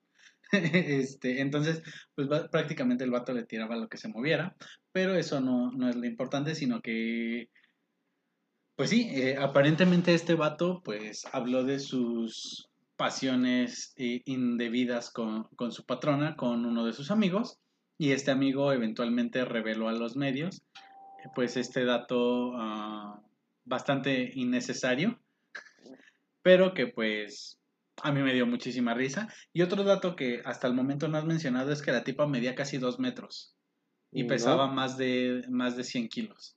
Entonces, guapa no era. Pero pues con la fortuna que le habían dejado los dos primeros maridos. Sí, por supuesto que eso, eso la hacía súper atractiva. Y otra cosa es que... Un embellecedor y órale. Sí, no. Em, otra cosa es que los... Los maridos no es que le hayan dejado una fortuna, sino que casualmente, neta, qué gran suerte la de esta mujer, porque justamente el día en el que se vencía un seguro de uno de sus maridos y el mismo día entraba en vigor otro seguro de ese mismo marido, fue cuando murió él. Mira, qué casualidad. Casualmente. Fue... Mera casualidad. Sí, sí, solamente había un día en el que los dos seguros estaban vigentes al mismo tiempo y fue ese día cuando ese marido murió y pues se cobró un, pues un este, pues un buen varito. Sí, eh, sí entonces, este, Aparentemente el, segundo marido también estaba asegurado por ella cuando falleció, entonces, pues, no es que le hayan dejado una, este, una fortuna, es que simple y sencillamente ella, pues, tuvo la, la suerte, por, por llamarlo de alguna manera, de que sus dos maridos fallecieran en un momento en el que ella podía recibir, pues, una cantidad considerable de dinero. Vaya. Casual, casual. Mira, aquí hay un dato de un empleado que insinuó, pues no sé si insinuó, sino que más bien, pues sí lo hizo, ¿no? Ya con tanta prueba. Pero bueno, aquí dice, Raylan Pérez, un empleado que resultó ser el amante de la viuda, insinuó que ésta estaba detrás de las desapariciones entre 1905 y 1908 Aseguraron los vecinos que la mujer solía cargar pesados baúles y cavar profundos hoyos en la granja. Nada sospechoso, ¿verdad? Como para reportar. Mm, lo que pasa. Bueno, tengo entendido que... también enterraban sus. En aquellas épocas enterraban sus fortunas. No, no, no, no, no. No, antes. no eso, eso fue después, fue y fue aquí en aquí en México durante la Revolución Mexicana que los este los hacendados enterraban sus riquezas Ah, sí, cierto. Para que, los revolucionarios pues no, no pudieran tener acceso a ellas. Sí, cierto. Que de hecho tocamos eso en el capítulo anterior que no se vio. Sí, exactamente. Esa parte ya no se pudo ver porque... Mm, de los espíritus de aquella época de revolución que, nos, que se revelaban para indicar dónde estaba el tesoro. Exactamente. Sí, cierto, sí, cierto. Em, pero bueno, la, aquí la, lo, lo gracioso es que cada que Casualmente después de que empezaron a salir estos anuncios en el periódico, los que nos comentabas hace unos minutos. Em, de hecho, ahorita voy a regresar a eso. Ah, Casualmente, poquito después, empezaron a visitarla varios hombres que ella siempre decía que eran sus primos. Y pues de la noche a la mañana los primos ya no aparecían, pero sí quedaban todas sus pertenencias dentro de la casa. Entonces ella entre comillas, enterraba esas pertenencias para que pues ellos pudieran regresar por ellas, pero pues casualmente después se, les ve, se le veía con los abrigos de piel de sus primos. Y... ¿El que seguro estaba enterrado? Sí, sí, sí, por supuesto.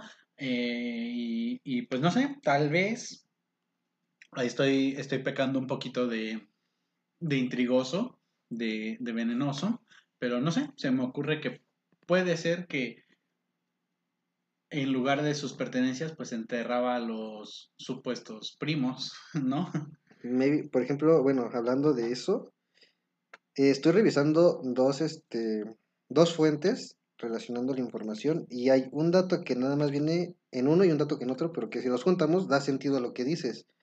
Porque, por ejemplo, en este dice que a pesar del comportamiento, volvemos a de que puso un anuncio en el periódico para intentar encontrar un nuevo marido y como consecuencia de este anuncio entrevistó a varios pretendientes. Se calcula que fue alrededor de una decena venidos a verla con todas sus respectivas economías para, como te dice, pues tienen que probar que tienen esas riquezas de las que hablan. Sí, sí, sí, por supuesto. Sí, no, pues no, sí, atrás. Sí. si no, pues no, no, no vales para la granja, ¿no? Digo, ella, ella te va a entregar también sus pertenencias, además de sus ciento y pico kilos de, de amor. De, suculencia, ¿no? Eh, y bueno, después de esas entrevistas, nunca más fueron vistos por nadie. Esto viene en una fuente. Y en la otra encuentro este dato, que el 28 de abril de 1908 eh, hubo un incendio que arrasó con la vivienda. En su mm. interior descubrieron varios cadáveres calcinados. Los estudios no pudieron determinar si entre ellos se encontraba el cuerpo de Gunes, pero sí el de sus hijos y el fuego también descubrió una decena de cadáveres sepultados a lo largo y ancho de la granja. O sea, esa decena que es la de los entrevistados de la otra nota. Sí, sí, eh, esto es inexacto. Mm, tú ya, ya te adelantaste bastante a la historia. Sí, a ver. Pero em, lo que pasa con, con esto es que eh, ¿Te acuerdas del tipito este que te digo que, le contó un amigo suyo que la tipa ronroneaba? Pues no hagas eso. Güey, ¿sabes la imagen que me pusiste en la mente después de haber visto la fotografía de esa mujer? Uy. Qué pinche asco. Carajo. Espero que ustedes no hayan pensado en eso. Cada quien sus... Eh, Cállate. bueno, eh, ¿Fantasías? Sí, el, el, el tipo este que, que hace fetiche se llama. El ah, tipo, fetiche, exactamente. El tipo que de nada. El tipo que, que, reveló esta intimidad, pues mm, resulta que después de... Él, sí estaba enamorado de ella. Casualmente él, él, sí se enamoró de ella. ¿Quién eres el trauma? ¿Ella güey? Tal vez los dos. El punto es que este tipo pues empezó a asediarla y mientras la asediaba, pues ella lo mandó pues muchas veces a la ignore zone.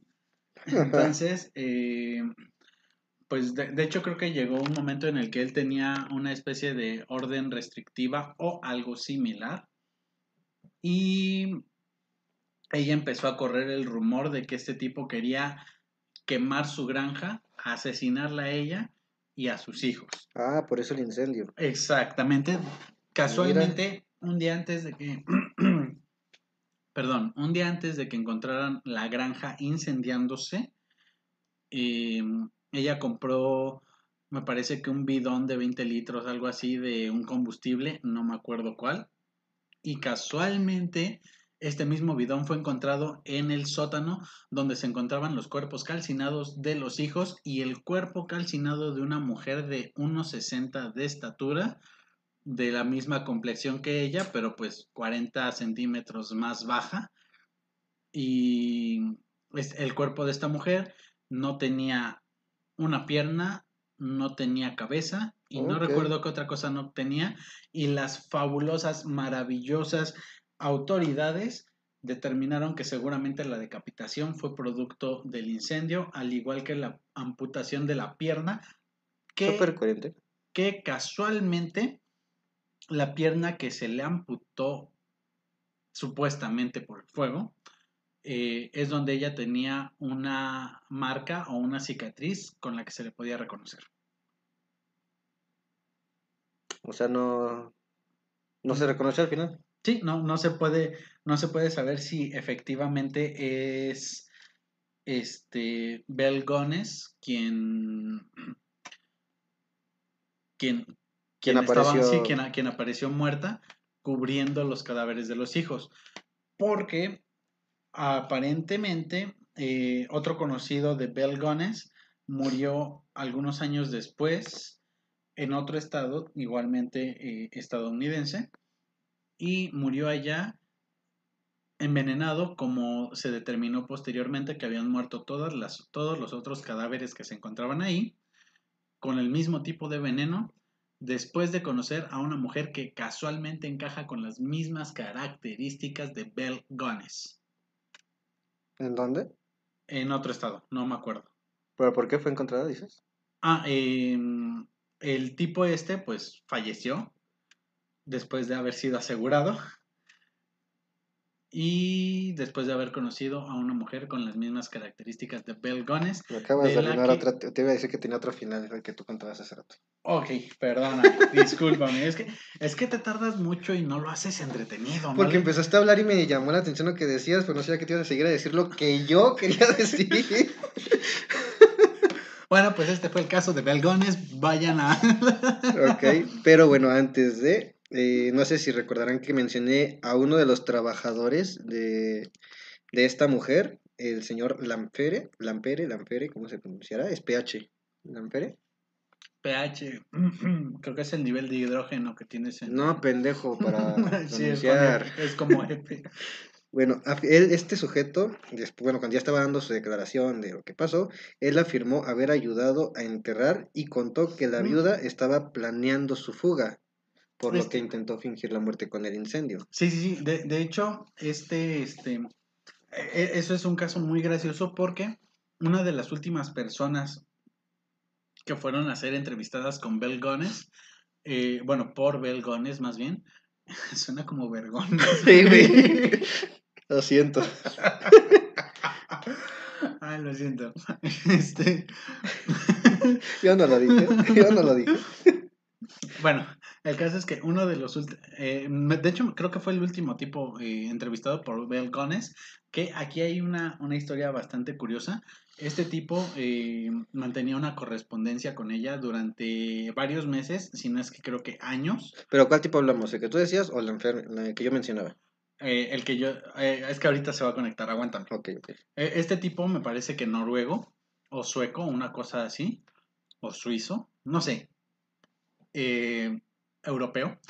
Este tipo mantenía una correspondencia con ella y después, eh, después de haber quedado varias veces en venir a, América a visitarla, eh, pues todas esas veces las había pospuesto por X o Y problemas y casualmente llegó en, en alguna ocasión, pudo coincidir, vino, desapareció y después su hermano vino a buscarlo y cuando ella, Bell Gunness, se entera de que el hermano viene a buscar a, a este vato, eh, le pide a su empleado que Lo del incendio.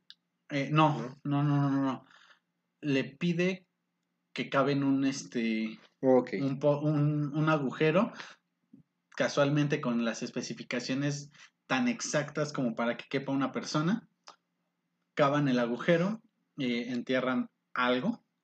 La- eh, de hecho, el, el tipo este testifica que enterraron basura. Entre esa basura me parece que decía que latas de salsa de tomate, algo similar. El caso... La- Sí, sí.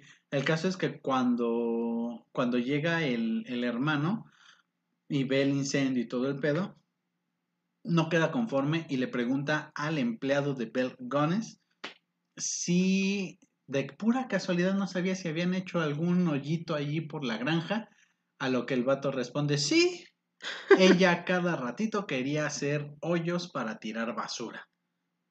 Y pues bueno, ahí va, lo- le pide que lo lleve a uno de sus hoyos, están desenterrando y al momento de desenterrar es cuando les empieza a llegar como un olor podrido Sí, de, pues sí, de putrefacción.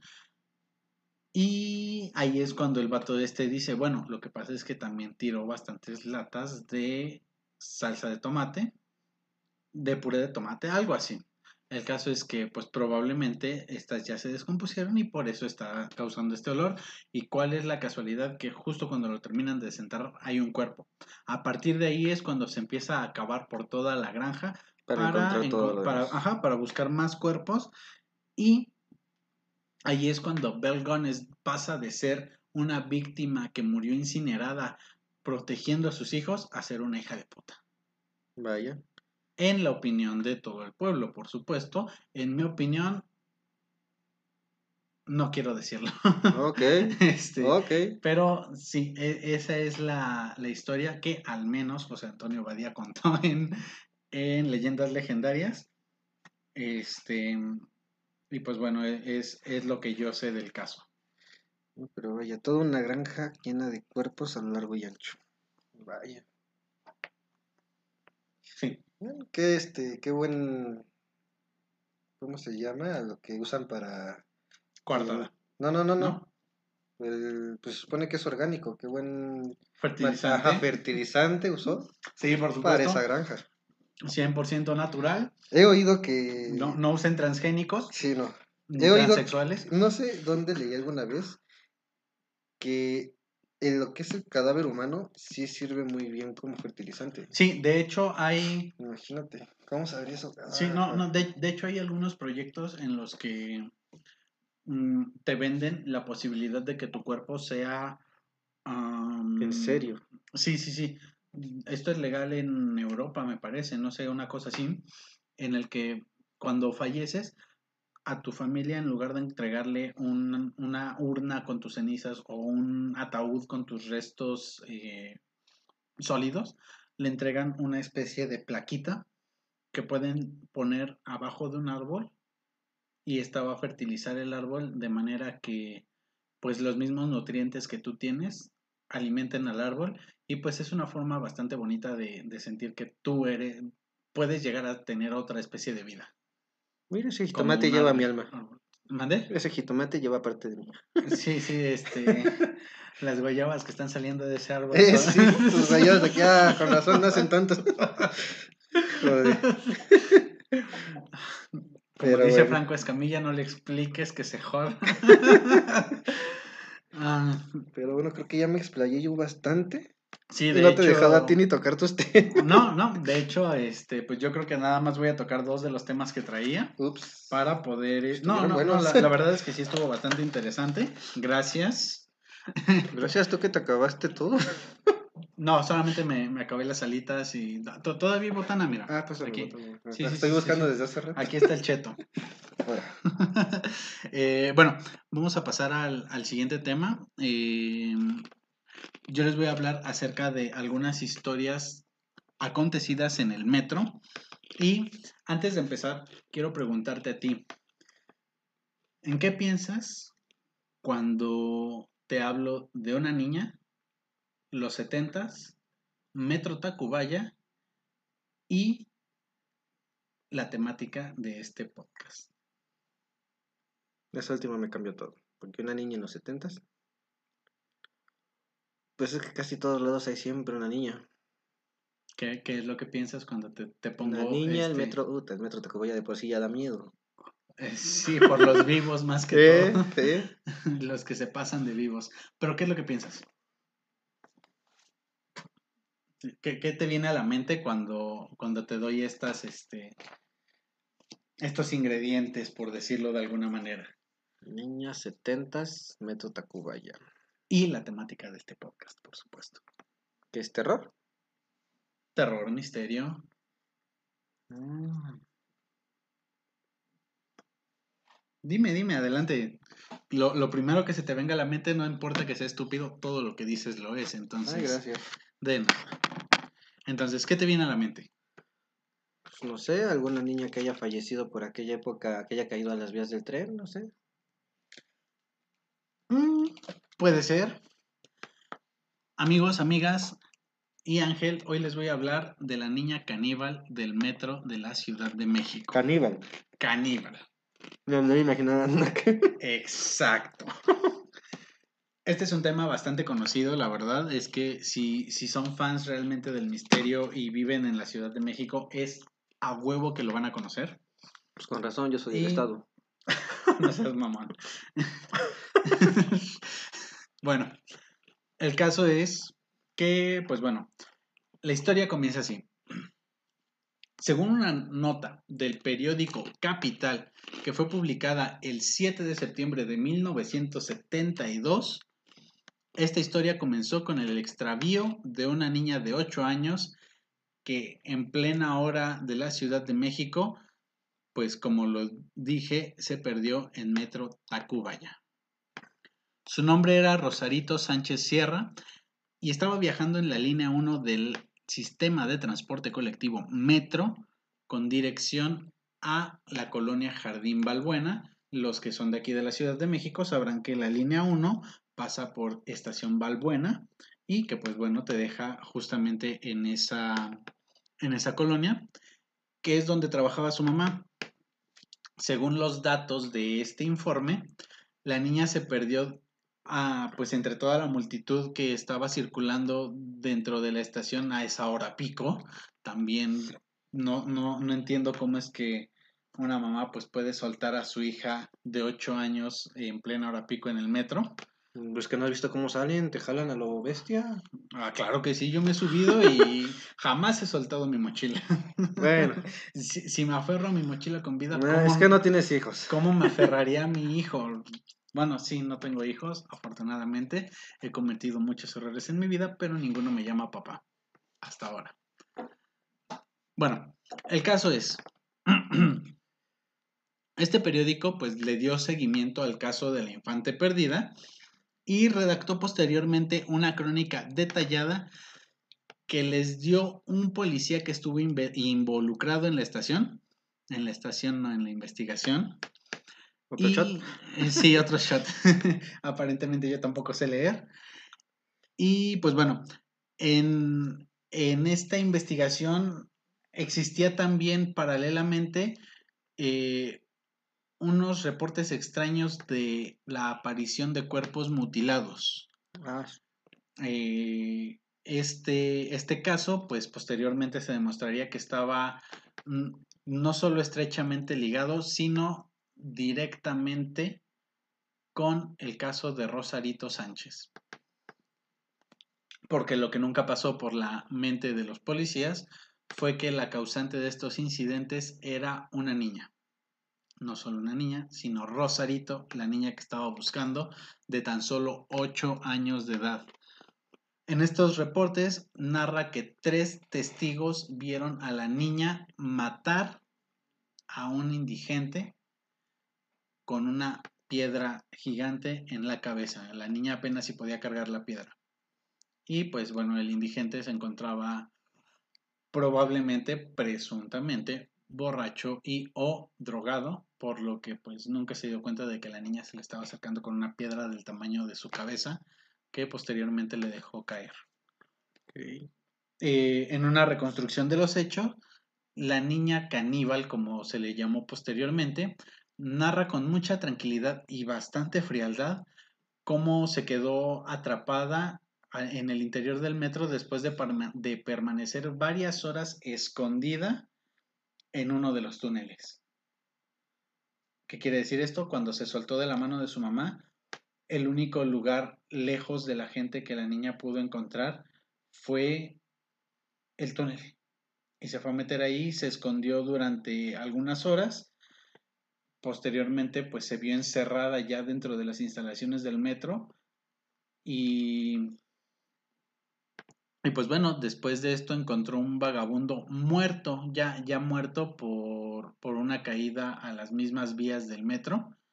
Y cuando vio que las ratas del, del metro estaban pues mordiendo, consumiendo la carne de este indigente, la niña aprovechó desprendiendo completamente el pie del muerto para posteriormente ingerirlo y sobrevivir las casi tres semanas que estuvo desaparecida.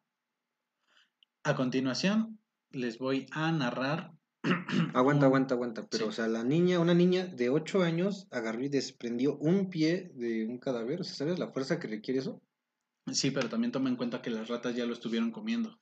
ya lo Pues estuvieran lo tenían que dejar súper masticado, o sea, sí, bastante sí, sí, débil por la carne. supuesto, pero O sea, aún así me suena sorprendente. sí, sí, es, es bastante difícil, pero el hambre es canija, güey. Y aparte a todo esto, agrégale que a los ocho años una niña se pierde entre una multitud, eso de alguna manera puede llegar a traumatizar a la niña y eventualmente pues meterla en una especie de crisis o shock. ¿Mm? Wow. Y pues dentro de este trance, la, digámoslo así, el instinto de supervivencia, pues está muy cabrón. Muy, muy, muy cabrón. Pues lejos de cabrón, no sé, sorprendente. Sí, por supuesto, o sea, Su reacción al, ah, mira, están comiendo las ratas, pues yo también. O sea, Sí, unos que- años ya es una edad que, no a lo mucho, pero empiezas a razonar.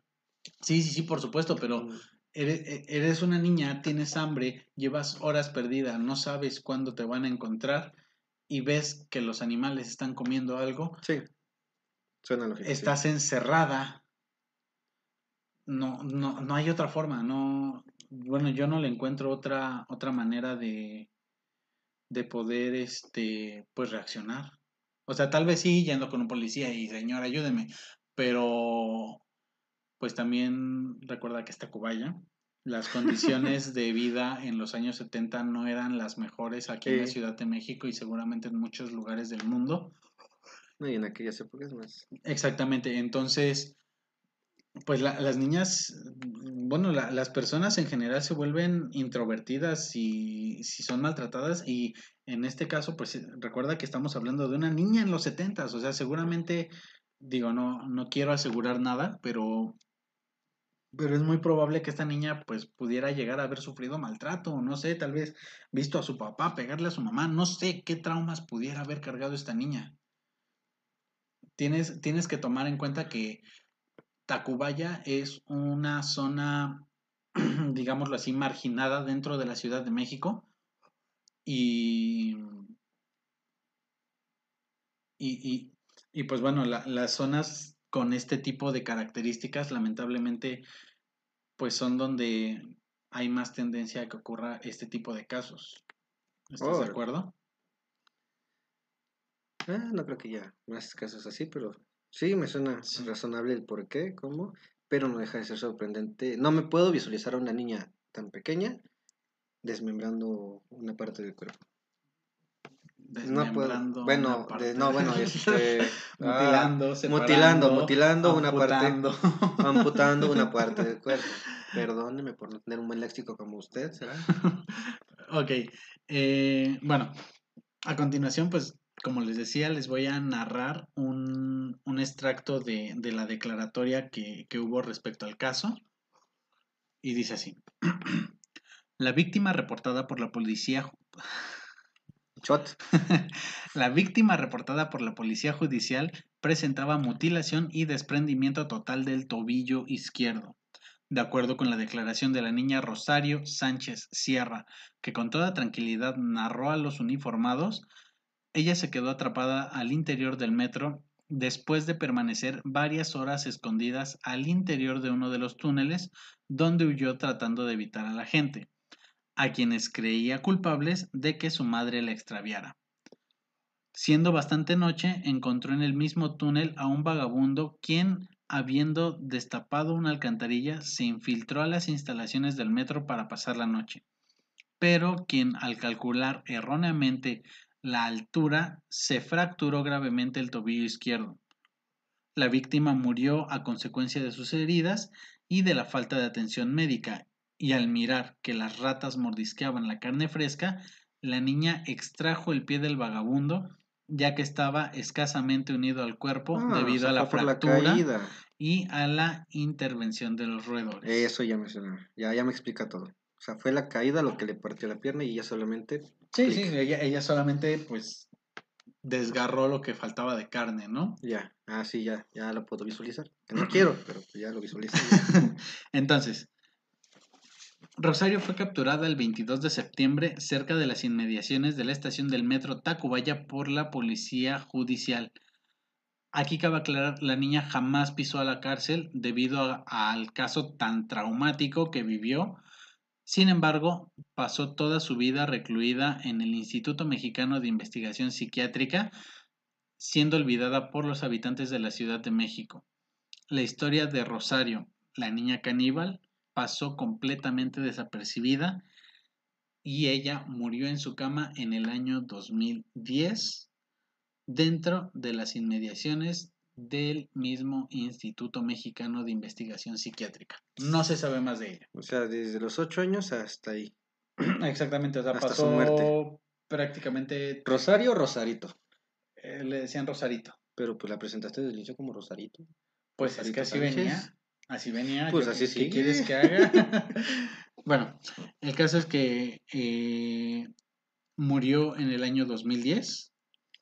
Falleció en un hospital psiquiátrico después de pues cerca de 40 años recluida por Es que sí, con lo que vivió, con lo que hizo, pues, ¿qué más se podría? Sí, sí, es que Es un trauma que, pues sí, hasta me suena coherente que hasta su muerte ahí se quedara. Sí, es, es bastante difícil que te pudieras, eh, que, que una persona, quien sea, se pueda recuperar de algo así. Am, perdón. Que murió grande porque fue Sí, en los sí. 70 y murió hasta el 2010. Sí, mu- murió casi de, casi de, Agua en robo. sí, ca- casi de 40, 50 años aproximadamente, ahorita te digo. Esto fue en el 72, en el 72 ella ya tenía 8 años, murió en el 2010, no, no murió tan grande, No, ¿no? Tenía 30, ¿Qué? 40 y 46 años, 46. ¿Sí? 72, 82, 92, 2002, 2012, 40, sí, 46 años. A los 46 años falleció y pues sí está muy de la chingada, güey. Muy, muy, muy de la chingada porque, pues, güey, es una niña. Eh, eh, Era una niña cuando la, la tuvieron que recluir por, pues, por su propia seguridad, porque finalmente Pues ella intentó sobrevivir. Sí, ella hizo lo que pudo. eh, y bueno, una de las versiones que también les, este, les comentaba es que ella no, no, no encontró al, al hombre muerto, sino que hay gente que testifica que la vio matar a un vagabundo con una piedra enorme para de- posteriormente comérselo. Pero pues bueno, por supuesto que esto es este... Bueno, pero estuvo tres semanas desaparecida, o sea, Sí, sí, un, un pie no te, no te alcanza para tres semanas, ¿no crees? ajá. Pues no sé. O sea, que ya viendo lo de que el vagabundo cayó y torció el pie, va. Pero pues que una niña mate a alguien y se lo coma, pues. Pues sí, güey, pero es que, o sea, si pruebas la carne una vez, ya, la carne humana una vez, pues ya no hay vuelta atrás. Es, es al menos lo que yo pienso. No sé, nunca la he probado aún. Pero, eh, pues no, no, no creo que haya una vuelta atrás. ¿no? ¿Sabe? ¿Que es como droga o qué? Mm, no lo sé. No, no, no, no, no creo que produzca los mismos efectos que la droga. Pero definitivamente, eh, pues sí debe, debe producir algo, ¿no? Maybe. Y bueno, para, eh, para quitarle lo, lo crudo a esta, a esta narrativa y, pasar un poquito más al, al tema del terror, quiero hablarles de otro caso bastante famoso también, entre muchos usuarios de la línea 1 igualmente. Y pues bueno, este, este caso ya ha salido en bastantes, este, incluso canales de YouTube, varias historias. Uno de los principales y de mis favoritos es Relatos de la Noche. Y pues les voy a hablar acerca de la mujer sonriente del metro de la Ciudad de México. ¿Has oído este caso? La Por verdad. supuesto que no, porque no te interesan estos temas. No sé qué haces aquí. Me caga Bueno. el metro. Sí, a mí también, pero aún así conozco estas historias. Y bueno, dice, el metro de la Ciudad de México a veces guarda historias que resultan aterradoras, ya que, aunque no se sabe si son realmente ciertas, erizan los pelos de quienes pueden llegar a escucharlas. Tal es el caso de la misteriosa mujer sonriente que algunos pasajeros aseguran, que se pasea por las estaciones y trenes que recorren la línea 1 que va de Pantitlán a Metro Observatorio. Los pasajeros aseguran. Cállate. Ah, pero el que no le soy yo. Sí. ya tengo bien seca la garganta, güey. Necesito otra chela. A veces, eh, perdón, a través de Internet, varias personas comparten diferentes relatos de sus encuentros con tan sospechoso ente, pero la mayoría coincide en algunos datos, como que se aparece a altas horas de la noche en algún tren de la ya conocida línea rosa y que suele estar muy bien vestida. A veces, los pasajeros aseguran que entran a algún vagón del tren del metro y se sientan, pero muy cerca de ellos aparece una mujer con falda, joyería, y hay quienes aseguran que tiene ojos color azul. La misteriosa mujer se queda viendo fijamente a alguna persona, pero quien es objeto de su mirada comienza a sentirse incómodo. Al paso de los minutos, la sospechosa no mueve ni sus ojos ni su cuerpo de la persona que decidió mirar por esa noche. O sea, no los aparta de ella, de esa otra persona. Ante esto, a veces algún acompañante o tan solo otro pasajero del metro hace notar las acciones de la curiosa mujer que se queda, Ah. queda viendo fijamente a los demás. En un relato, un hombre que dijo ser trabajador forense ayudó a una pasajera a quitarse de la mirada de la enigmática mujer. El sujeto mencionó que la mujer tenía algunos rasgos de las personas muertas, como los ojos penetrantes pero sin brillo. Estos avistamientos suelen suceder después de las 9 de la noche en los trenes del metro.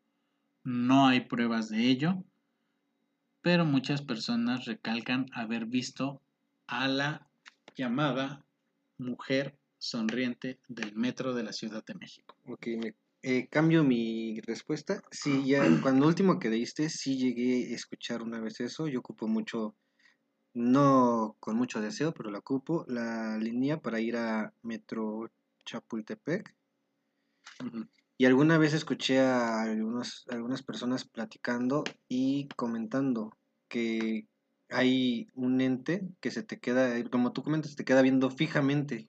Y si alguien no, o sea, una otra persona ajena a esa plática, que deja de hacer eso, pendejo. Si hay, si alguien ajeno, o sea, otra persona no interviene, según, no sé, te jalate, yo algo así leí, pero el chiste es que tú te quedas ahí y ya valiste verga. Ok. Es, bueno, eso es lo que comentaban esos tipos. No me acuerdo qué, qué, por qué les puse atención, pero empezaron a hablar y sí, sí escuché sobre ella. Que sí, siempre tiene que alguien, este... O sea, que es, no te tienes que quedar, no tienes que viajar solo a esa hora porque te llega a aparecer y no va a haber quien te jale. Ok. O sea, ya ya lo había escuchado. Ok, ¿cuándo vamos? No, estás pendejo. Yo sí quiero ir. Pues yo ya he viajado a esa pinche... Bueno, después de las 9 sí he viajado. He viajado hasta las 12 y nunca he visto ni más. Pero pues como tú dices, uno va buscando así, ¿no? Si uno va con deseos de que le pase algo, no pasa ni madres. Eh, Sí, me consta las múltiples ocasiones en las que he querido que me pase algo sobrenatural o paranormal. Lo, lo avalan. eh, Aparte, no me puedo... paréntesis, yo siempre he buscado que me pase algo sobrenatural y hasta la fecha jamás lo he conseguido. Y varios de sus amigos contándome que no buscamos ni madres. ya- Ya la cagamos. Eh, entonces, si alguno de ustedes que nos están haciendo favor de escuchar esto sabe, conoce o vive cerca o en algún lugar donde pasen cosas extrañas, me encantaría estar de noche ahí. Entonces, si me abren las puertas, por supuesto que voy a ir, no como investigador, porque para nada lo soy, pero sí como un aficionado que quiere que lo asusten. Pero bueno. Vete que te pega a las 12. No sé, taxi. Ah, no, no, no, ¿Así te asustan? Sobrenaturalmente, Ah, eh, ah, ok, de- ok, en el sentido paranormal. Ah, ok, ok, ok. Eh, Porque ya se asustan. Sí, Experiencia sí, propia. sí, sí, sí, no. no quiero ir a tu casa después de las 8 de la noche, 7, tal vez 6 de la tarde. No, no fue para ir por chelas, porque eso sí ha sido cabrón. ah, no, me, me refería a que no quiero ir eh, a salir a la calle. ¿Has Está- salido por chelas a las 12? ¿Yo cuándo? Cuando estuvimos con tu carnal, con el... No tienes que decir esto eh, al aire. Uy, sí, como si nadie te conociera. Por supuesto que no, yo soy una persona decente. Pues. Pero bueno, voy a decir algo al respecto. También se me fue el pedo. Desmadre. Ok. Bueno, les tengo una última porque ya, ya pasan de las 12 de la noche y me tengo que ir a dormir. No ok. Eh, este es muy interesante, me encantó. Es sobre el inspector de Metro Potrero. Y la historia dice así.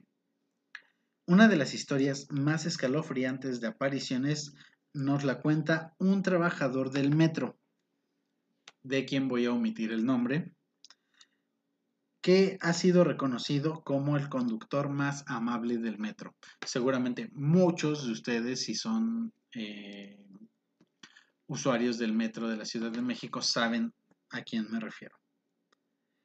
Y bueno, este hombre relata una historia que se contaba por allá del año, no, bueno, de la década de los 90, en el 91, cuando él se desempeñaba como auxiliar de estación. En aquel entonces era sonado un hecho ocurrido hacía pocos meses y que tendría como protagonista a un inspector de la línea apellidado Platanov. Sí, Platanov. Así. ¿No, ¿No era pariente de Platanito? Sabía que ibas a salir con una mamada así, güey. bueno, este inspector, Platanov, trabajaba en la línea 3. Eh, para los que no la conocen, esta línea corre de Indios Verdes a Metro Universidad. Y pues de, de Indios Verdes a Universidad, la tercera estación es Metro Potrero.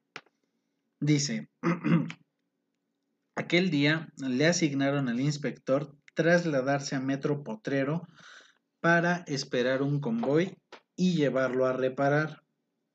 El protocolo marcaba que debía notificar su descenso a las vías en caso de necesitarlo, sin embargo, él nunca lo hizo. Simplemente desapareció.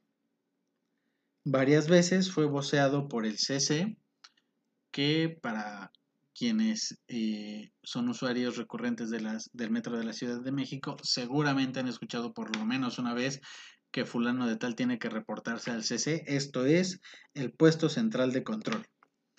Entonces, eh, después de que fue voceado, no hubo una respuesta hasta que ocurrió un hallazgo macabro.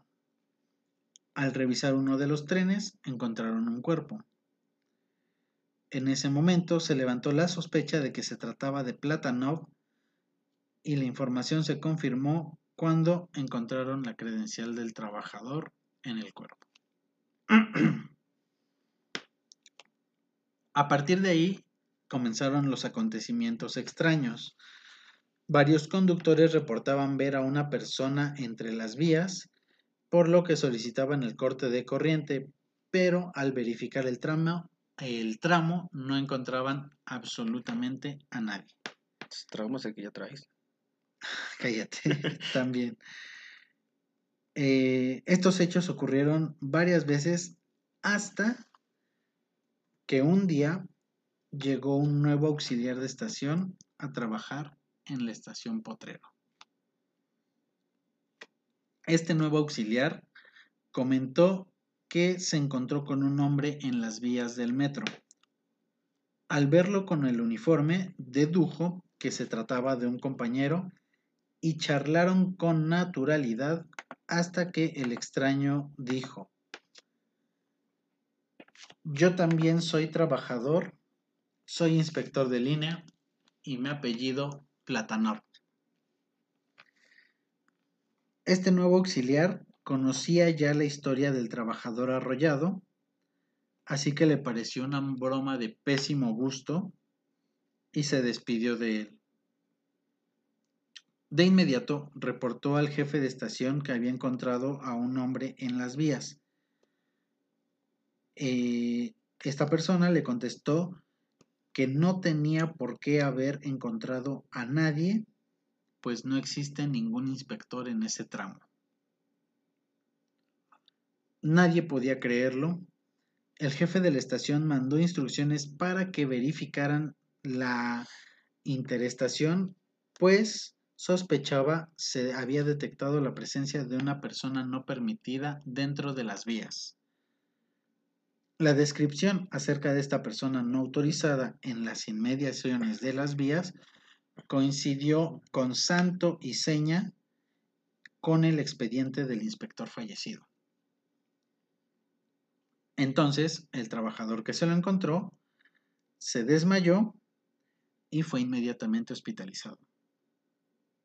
Entre las últimas declaraciones, este nuevo auxiliar afirmaba ver a Platanov en la puerta de su habitación en el hospital, pero nadie le creía, hasta que, eh,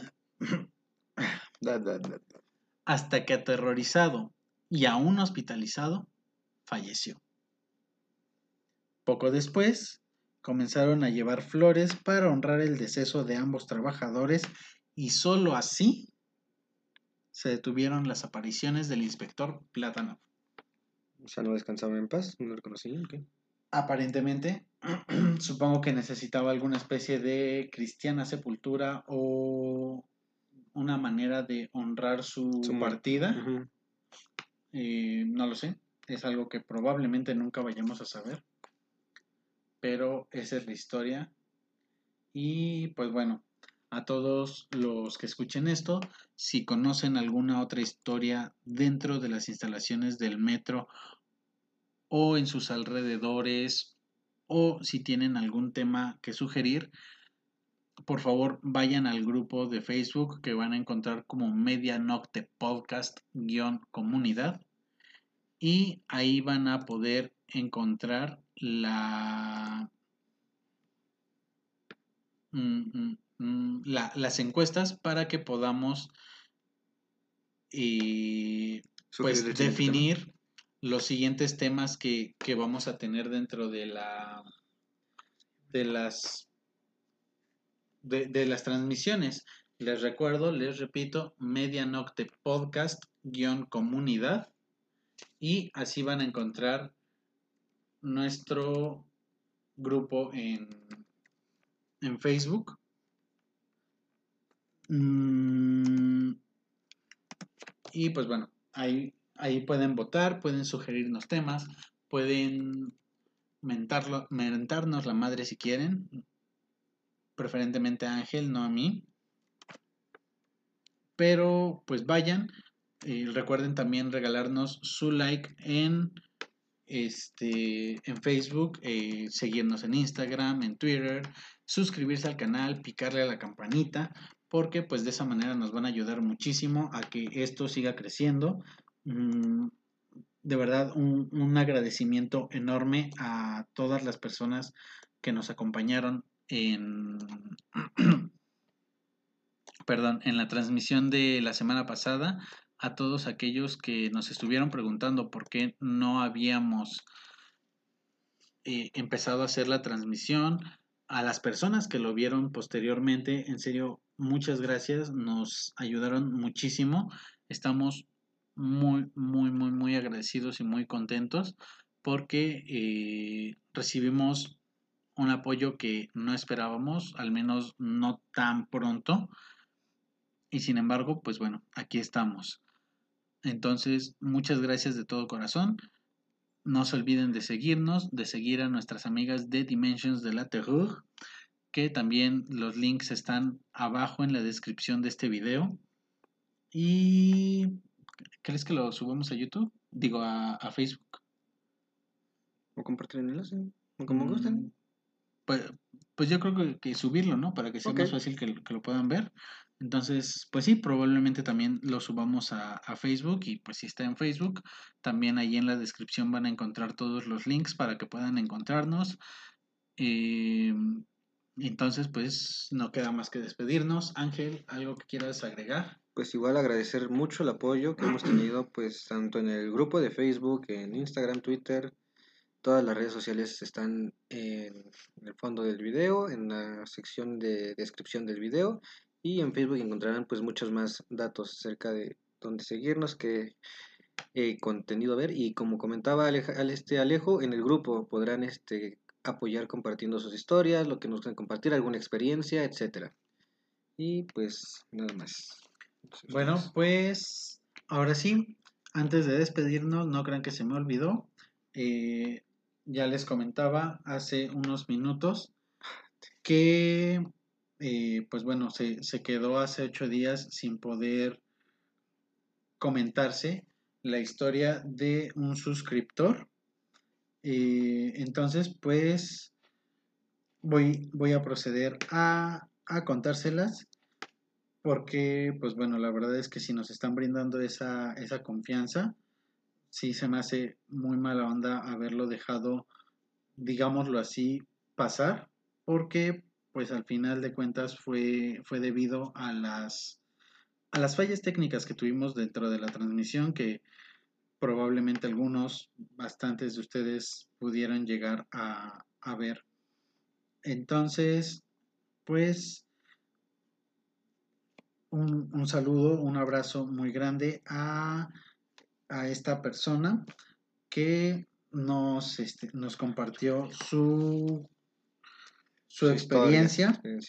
Eh, Y a los que quieran igual seguir compartiendo, saben que con mucha confianza las podemos ir leyendo si ustedes lo autorizan. Igual si nada más quieren contarles para que las sepamos, adelante. Ya saben, se da su nombre, anónimo, lo que quieran. Ustedes ya ustedes solamente dejen que sus saludos, su historia, etcétera. Eh, bueno, estamos esperando aquí per- perdón, es que este, Ay, Dios. se pre- prepara y se queja de mí.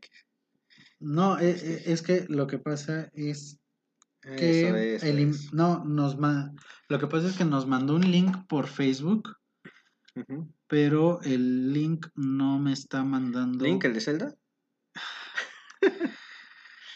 Bravo. Oh. No, no me está mandando quiere- a la a la página. Parece que hay una configuración de Facebook. Una actual. Ah, ya, ya, ya cargó, ya cargó. Eh, bueno, originalmente le- les había comentado en el capítulo anterior, pero no se pudo. eh, No se grabó. sí, no, no, no se grabó, desgraciadamente. Les com- hablamos a lo loco. Sí, básicamente. Eh, desgraciadamente, pues... Ah, bueno, les, les había comentado hace ocho días que había hecho como una, una especie de mejora en la redacción. Sin embargo, mm, después de considerarlo un poco, creo que lo más respetuoso para la experiencia de este suscriptor es narrarlo tal cual él lo tiene escrito. Entonces, pues bueno, dice así. Un día del mes de abril de 2018 me llega un mensaje por Facebook. Cito. Primo, cuando vengas te contaré algo que me pasó en casa. Despertó mi curiosidad, pero no me alarmó. Cuando llego, ya noche, Irving se sienta a platicar conmigo. Irving es el primo. Primo, hoy pasó algo raro. Un amigo iba a venir por mí para ir a jugar básquet pero al ver que no llegaba le mandé mensaje. Güey, te estoy esperando para ir a jugar. Pero no me contestó. Ah, perdón, pero me contestó que ya había venido y que yo no salí. Yo le pregunté, ¿eso qué tiene de raro? A lo que él me dijo, espera, ahí viene.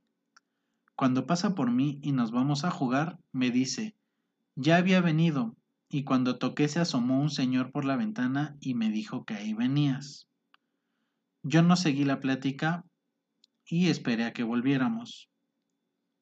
Cuando veníamos de regreso, le pregunté, ¿cómo era el señor que te habló? El amigo le respondió, Era un señor ya mayor, pelón. A lo que yo le pregunté, ¿con un parche en el ojo? Y es que lo que pasa es que el abuelo había perdido efectivamente un ojo. El amigo le contestó, sí, y tardó en llegar a la ventana. Escuchaba como una andadera. Se asomó por la ventana y me dijo con voz muy baja, ahí va. Pero no saliste y por eso me fui.